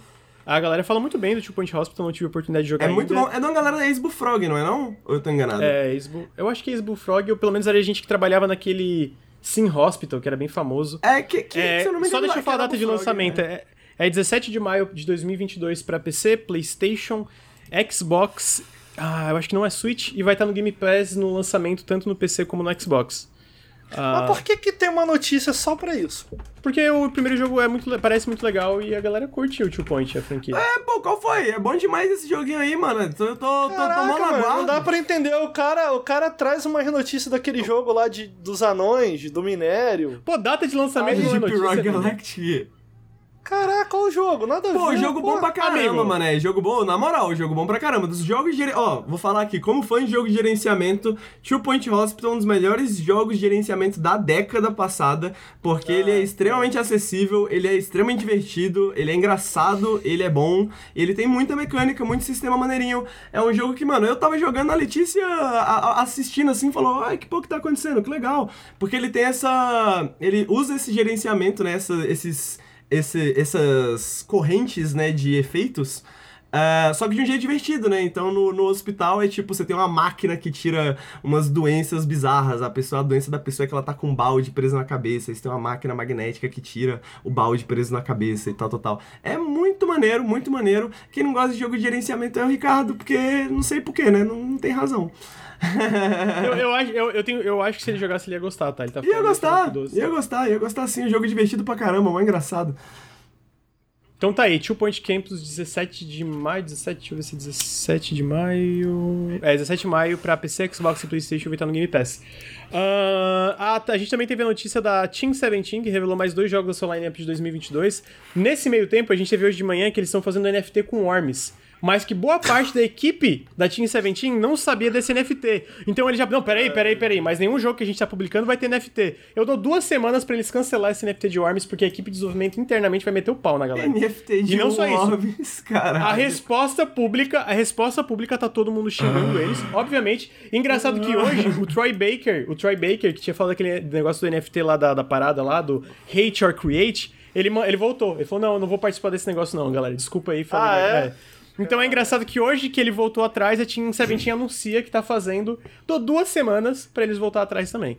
Tô duas semanas. né? NFT de Ah, Worms, não sei cara, não, imagina. cara. Não sei não. Tem um Worms Ô, Lucas, esse, esse, esse bagulho de NFT, cara, é assustador. O investimento que a galera que tem muita grana tá fazendo, cara, para assustador. que isso contagie todas as partes do entretenimento, mano. É bizarro Tem que mesmo. chegar em todos os lugares. Pô, tu viu lá o bagulho da Paris Hilton comentando de NFT no, no, No Jimmy Fallon, Fallon. falando que comprou um macaco e não sei o quê. E é tipo assim. É, mano, é, é, é, Dá pra- é- Não é uma parada que tá acontecendo, um boca a boca, não é um negócio comum, Não, entendeu? Que é tipo, pô, irado NFT. Mas- não, mano, tá, mas- tá muito claro como tá havendo É- uma injeção mas- É, especu- cara, mas é sabe quê? especulação financeira afetando a cultura, Sim, tá ligado? mano. As pessoas É, querem. Mas Isso, sabe, sabe e por que a eu, galera eu tá fico falando assim. Aham. Não, e eu fico assim, eu não tenho certeza se é o backlash que tá acontecendo pra muitos desses anúncios, etc. Eu nem tenho certeza se isso vai ser suficiente. Mas tem que entendeu? continuar. Eu não acho que essa galera vai ficar voltando Oh, atrás. Bullying, não acho, bullying cara. funciona, porque a galera do, do Stalker voltou atrás, o Troy Baker voltou atrás. A única, É que não voltou, a única que não voltou atrás até agora é a Ubisoft, mas a Ubisoft tá em queda livre também em questão de valorização da empresa. A galera, sabe por que, que também é uma das razões que essa galera tá empurrando tanto na mídia e, e- e estrelas, etc? Só pra deixar Porque- claro, Lucas quer dizer bullying com empresa, tá? Bullying com É, bullying empresa com empresa, funciona. É, dependendo do individual também. Tá liberado contra certos individuais fazer bullying também. É, o, o lance da. É porque o Ethereum, que é a moeda principal, tá em queda livre, maluco. Tá em queda livre. Então os caras estão falando, não, mano, compra NFT, mano, porque a maioria do NFT é na, na, na, nessa base de Ethereum, né? Agora sim, então a gente teve essa notícia, mas assim, não é culpa das desenvolvedoras independentes que trabalham com a Team 17, que ninguém nem tinha ideia. Inclusive, muita gente da própria Team 17 nem tinha ideia do NFT. Então eu ainda vou trazer esses dois jogos que eles anunciaram na linha porque eles são top. E tadinho dos desenvolvedores, né? Eu, eu, lembro o caso da, da THQ Nordic lá, que fez a parada do, do 4chan na época. É, não, era 8chan, era pior ainda. E eu lembro que a galera, tipo, as, empre as, as empresas irmãs estavam tipo assim, mano, eu tenho vergonha, eu não sei o que eu faço. Tipo, porra, eu trabalho numa empresa que tá na mesma guarda-chuva, só que a gente odeia essa merda. Então, tipo assim, tadinho dos desenvolvedores independentes ali, né? é, e aí o primeiro jogo que eu trouxe, que eu acho que esse Henrique vai estar interessado, o Ricardo não tanto, Sim. é um jogo chamado Switch Transit, que é uma, um sucessor espiritual pro... É, Transporte Tycoon. E inclu, inclusive é engraçado que um, o quem tá trabalhando nesse jogo é um dos artistas leads de Factório. Eu consigo ver imediatamente Sim, as semelhanças visuais com Factório, tá ligado? Exato, parece muito. E o, e o, o que eu acho legal do, do estilo visual e o que eu acho legal dele ser um, um sucessor né, do Transporte Tycoon é que o Transporte Tycoon, diferente desses jogos de gerenciamento tipo Two Point Hospital, é muito complexo, tá ligado? Muito complexo. E o, o cara do Factório tá, tá acostumado com isso, né? Tá acostumado com... Eu não acho que é o lead do Factório, tá? Porque é, não, é, mas, mas, mas, é mas eu, eu digo em termos de arte mesmo, né? Porque você comunicar em termos Pô, de arte, essas complexidades jogo, de estratégia muito e tal, tal, tal.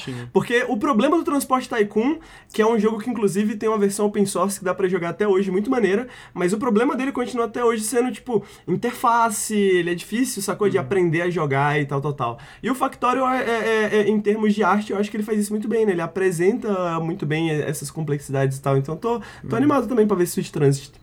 Joguinho de Vai sair em acesso antecipado em 2022. Eu acho que vai ser um daqueles jogos que vai explodir no Steam, tem muita cara. Cara, assim. o Ricardo é... é... inimigo de transporte público, entendeu? O cara gosta de. o cara gosta de Forza Horizon, aí Forza Horizon o cara fala bem, mas aí quando tá falando de transporte não público. Não falei lá, não abri a tá boca, tá mano. De transporte eu não abri a boca sentiu. cara de merda. Peraí, eu não falei nada. Peraí, peraí. Eu não falei nada. Eu vou trazer cara. um jogo, Ricardo. Eu tô quieto. Vou trazer um jogo, Ricardo, tu vai gostar. Caraca, o jogo é trem punk. Isso é tudo que eu vou dizer. Trem punk, o jogo, tá? Segue aí. É, eu vou trazer um jogo agora que tu vai gostar, amigo outro jogo que eles anunciaram que estão publicando pra, Trenzinho Punk. pra 2022 é um jogo chamado Gord, que é um jogo que mistura ação e estratégia, onde tu tem essa vila, mas tu controla um personagem com visão isométrica. Isso aqui é isométrico, né, Ricardo? Isso aqui é isométrico, né? acho que é, Então mano. tem uma visão meio... meio a, a vibe é meio Dark Fantasy, assim, inspirado pelo que eu entendi por cultu cultura... Ai, cara, desse... Ai, eu, não, eu, não, vou lembrar aqui a palavra, então não vou falar pra não falar besteira. Mas quem tá desenvolvendo esse, essa equipe, o líder da equipe era o produtor executivo de The Witcher 3. Então ele tá trabalhando nesse projeto aí. E, ô, parece mó interessante, na moral. Parece legal tipo assim, pra caralho. Diferente, né? É, eu não sei como, tipo, pegar a estética pra galera que tá escutando no feed ter uma ideia, assim. O que eu consigo falar... Ele me lembra um pouco The Witcher, assim. Lembra, né? é verdade. A, The Witcher lembra mesmo. Eu digo a arquitetura das casinhas se, e tal. Se, é, é, é, como, é, tipo... Se, como citar o tipo de folclore... Se fosse um The... Folclore polonês, talvez? Não sei. Ah em que ele se baseia, mas ele é meio dark fantasy mais do que o The Witcher até, mais É, ele tem esse sistema de construção de base, né? Então, mas ele me parece muito tipo, mano, um The Witcher se fosse top-down e você tivesse que cuidar de um vilarejo também, tá ligado? Porque hum. uma, uma parada que eles comentaram bastante também na, no, no release é as quests, né? As quests que são, são criadas à mão e tal, tal, tal. Então, eu, eu fico imaginando, sabe que essa parte do The Witcher é muito maneira de você sair explorando, conhecer pessoas, ver aquelas quests, side quests diferentes e falar assim, pô, vou seguir isso aqui. Uhum. Me parece um jogo mais focado nisso, assim, mais mais É que ele, ele mistura, solto, né? Eu acho assim. interessante, é, ele mistura a parte de city building, tipo, tu tem a tua vila, tu tem que crescer essa vila, né? Mas eu sinto que a parte, tipo, ele não tem muita parte de estratégia de city building, de tu controlar é, grupos ou, tipo, é. essa parada mais massiva. Então tu controla, pelo, pelo trailer gameplay que tem, tu controla, tipo, indivíduos indo fazer caça e completar quests, é. aí tu vai expandindo essa vila, a influência dela. É um conceito bem interessante, o nome do jogo é Gord, pelo que eu entendi ele sai, eu não sei se pronuncia assim, é, ele sai agora em 2022, pelo que eu entendi em acesso antecipado, eu vou confirmar enquanto eu falo, é, mas eu achei interessante. E pelo que parece, assim, as pessoas, as pessoas que eu achei legal? Parece Fala. que são pessoas mesmo, né, então tipo, parece que você cria... É, é você oh, cria... cultura eslávica, é, cultura folclore eslávico, eles falam, falam aqui, né, então... É... Fala, Henrique. É, eu, o que eu achei legal é justamente isso que o Henrique tá citando, né, de tipo, os personagens são únicos e ele me parece, me parece, a sensação que me passa ao assistir o trailer é um pouco de uma continuação do que o. Como é que é o nome daquele jogo? Frostpunk. Do que o Frostpunk trouxe, Ah, assim. Do tipo. é. Você tem que construir uma cidade, mas você também tá criando uma sociedade. Como você vai fazer isso? Eu diria que esse foca ainda essa- mais nos indivíduos do que o Frostpunk, né? Isso, essa, esse lance do tipo. De, do- de não ser só números, das pessoas não serem só números, Uhum. sacou? Um- um- as pessoas não serem só um recurso, Sim. sacou? Então, não, as pessoas têm nome, elas existem ali dentro e tal. Bem interessante. bem interessante. É, é, inclusive, ah, tem desenvolvedores que trabalharam em Frostpunk, tem desenvolvedores que É, trabalharam tem. no, no, no Eleven Beat Studios e, e desenvolvedores que trabalham no Shadow Warrior 2 também. Mas É, eu, tem. acho que, é- eu acho que Frostpunk talvez seja o melhor exemplo. Se você misturar a ideia de Frostpunk com aventura, né? Com você ter esse herói que sai em aventuras É. e tal, tal, tal, é bem. Eu acho que é bem essa pegada. Legal. Parece que você tem que lidar com essas ideias de sanidade, né? Da, da- do vilarejo, das É, pessoas que e- moram no vilarejo, da Mas população. olha só, pra quem o que tá, eu e- entendi- pra quem tá só pra, pra quem tá no, no, no feed ouvindo, não, eu não quero que vocês visualizem Frostpunk no sentido de ser focado na parte de city building, é porque tu pode controlar um indivíduo que sai no mapa É. completando quests. É, um, né? é, a é uma Mas o que eu mistura de entendi, tu não Frostpunk com co- tu não- Witcher, né? É meio que essa pegada, né? Uma mistura de Frostpunk com Witcher. Calma, calma, ó. Mas o que eu entendi, tu não controla o personagem, né? Você controla um Ah, personagem, tipo pelo, assim, que, pelo esse- que eu entendi. Esse personagem que tá saindo da vila, tu não controla. Tu acompanha ele. Foi o que, Não, que pelo, que eu, entendi na- pelo que eu na- entendi, você controla ele. Você tem, tipo, tem um combate, tem uma, tem uma paradinha toda. É, eu também pelo que eu... É, bom. É, assim, confesso, gente- que tá um pouco confuso, tanto que não fala aqui especificamente. É, mas de qualquer forma pode ser controlado da mesma forma que tu controla um personagem individual numa missão de StarCraft 2, por exemplo. Tem, tem missões do StarCraft 2 ou 1, por exemplo, que tu controla um personagem e ele tem habilidades e tu vai movendo ele pelo mapa. Então, tipo, se tu pensar nisso, eu, eu acho que segue mais essa lógica. Não É. controlar como um personagem de um jogo de terceira pessoa, mas um personagem de um jogo, tipo, visto com visão isométrica, de cima pra baixo, onde tu pode usar habilidades e selecionar pra onde ele vai, né? Não ter esse controle super específico dos movimentos dele. Então, É, eu, não, eu mas- acho que é isso. é, Eu- mas, mas- é isso, é até interessante se você, se você analisar. Tanto que eles o- citam o jogo como Adventure É, Strategy. era isso que eu ia falar. Se você analisar como eles, como eles comunicam o jogo, né? Adventure Strategy é tipo. Não é exatamente um gênero que a gente tem exatamente muitos exemplos pra falar, pô, esse jogo aqui é um jogo de aventura e estratégia, né? Ele mistura a Aham, ideia de sim. estratégia e jogo de aventura. Tipo, isso não existe muito, então é realmente é uma, é uma proposição difícil explicar isso, porque parece ser uma ideia. Não uma ideia nova exatamente, parece, na verdade, a, a- uma nova união de duas ideias que já existem, né? Você tem algumas ideias que já existem e eles estão unindo essas ideias de uma maneira nova, né? Então tá aí, Gord. Tá é, interessante. eu sinto que a lineup da Team 17 no geral pra 2022 tá muito interessante. Tem esse, tem o Timesia, ah, tem ah, o que a gente falou agora, o Switch Transit, tem um jogo chamado The Living, que eu acho que parece irado também. São com joguinhos bem legais pra. Agora, se Deus aponta pra você e fala assim, Lucas, escolha agora, Trenzinho Punk ou The Witcher Frostpunk? Qual? Não sei, mano. Acho que. Vamos combinar que o... Porra. Pô, mas o trenzinho punk tá top. Eu acho que vou de The Witcher, mas o trenzinho punk tá top. É, então tá aí os jogos da Team 17. Cara, bobo, Cara, não, dá, tinha- não dá pra jogar os dois não, né, velho? Só tem que escolher um. É, tem que escolher um. É, eu, eu, eu botei também o roadmap do Sea of Thieves, mas eu acho que eu vou falar só. Eu vou deixar ele de lado pra gente jogar. Talvez alguma coisa copy que teve um roadmap do Sea of Thieves 2022, que eles anunciaram mudanças no sistema de atualização, que vai ter coisa mensal e pá, pá. Mas como a gente é, acabar se aprofundando e já tá meio-dia, eu deixo pra semana que vem. E aí já chega até perto do lançamento, de fato, do primeiro lance do roadmap pra gente jogar. E eu só vou falar também que a, no meio, durante o podcast a Sony anunciou que vai ter um State of Play novo é, dia 2 de fevereiro, que vai focar exclusivamente em Gran Turismo 7. Vão ser 30 minutos de Gran, é Gran Turismo 7, né? Deixa eu ver se eu não tô falando besteira. Mas é, nossa. é Gran Turismo 7, vão ser 30 minutos mostrando o jogo. Ele tá, pra quem não lembra, o Gran Turismo 7 está previsto pra março. Eu não sou super fã de jogos tipo Gran Turismo e Forza, desses jogos mais simulação. Agora eu vou falar uma coisa, o jogo tá bonito pra caralho, puta que pariu, então... Tá, sempre foi, Sempre né? foi, Tem sempre um negócio que Gran Turismo mantém ao longo dos anos aí, a qualidade visual é sempre muito absurda. Eu acho que a iluminação... Lembra daquele vídeo era verdade no Play maluco? 1, né, cara?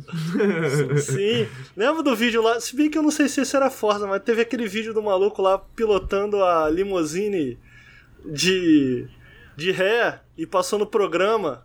Ah, o maluco é, achou eu- que era eu- rea- real. Eu acho que. Eu acho, eu, eu lembro, não? acho que esse era Forza. Eu acho que era Forza Motorsport. Era Forza. Acho que era Forza Motorsport, mas teve um programa de TV, né? O segurança Teve do um programa Obama, de TV né? Brasileiro, tipo, Obama. meio Cidade Você Alerta, consegue fazer né? isso aí, É. porra, maluco? Não dá, não. Não dá pra...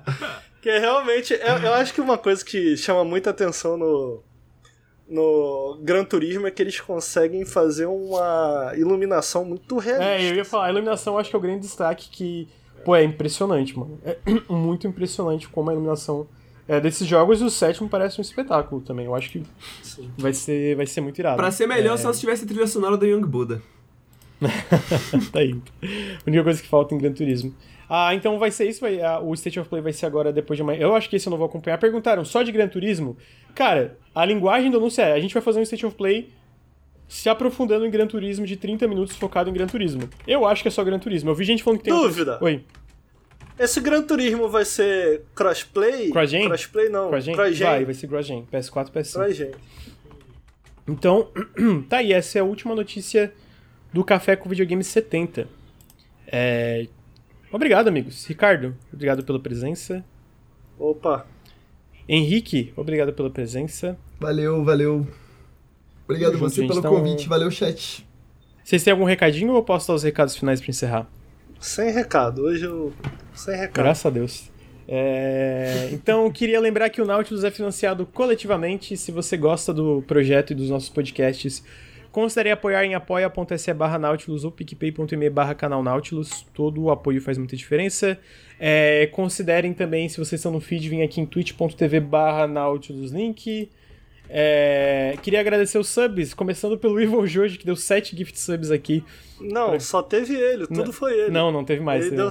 Antes dele. É, não, então. Ah, É, ele deu 7 ele agora. hoje é pica, né, É, mano? O Ele é é pica. pica, o mano. cara financiou o Nautilus sozinho, maluco. Que isso. Caraca. Obrigado, Ivo Jorge, pelos 7 subs. Queria agradecer, apro- aproveitar e agradecer os outros subs que tivemos durante o podcast. A Adera, Adera D5, obrigado pelos 4 meses. Senhor Twitch pelos 13 meses. Haveroff pelos 7 meses. Totoro pelos 25 meses. É, o, ah, o Rede, o Rede do Jogabilidade, muito obrigado também. Thiago, Thiago Stoffel pelos 4 meses. Luvas GG pelos 7 meses. Verniz ZRX pelos 14 meses. Lucas Razera pelos 10 meses. Bomba Drank pelos 24 meses. Ale ATX pelos 24 meses. Sr. Caio pelos 3 meses. Sub pelos 16 meses, Vladerson pelos 18 meses, Thiago Jenner pelos 28 meses, Rafa Ranulfo pelos 5 meses. E eu acho que esses foram os subs aí. Muito obrigado, gente. Bastante sub hoje. É, Então é isso. Se você tá no feed, vem aqui em twitch.tv Link. A gente faz o Café com Videogames toda segunda-feira às 9h30 da manhã. Quinta-feira, o Periscópio entre as 8 e as 9 E a gente faz live todos os dias. Se você está aqui na Twitch, vai, segue a gente nos feeds, deixa uma análise e fala, pô, os caras são top. Menos o Ricardo que só fala merda. Mais 10 aí pelo resto do pessoal que aguenta o Ricardo. E com isso, eu me despeço e até semana que vem. Tchau! Valeu, tchau, tchau. But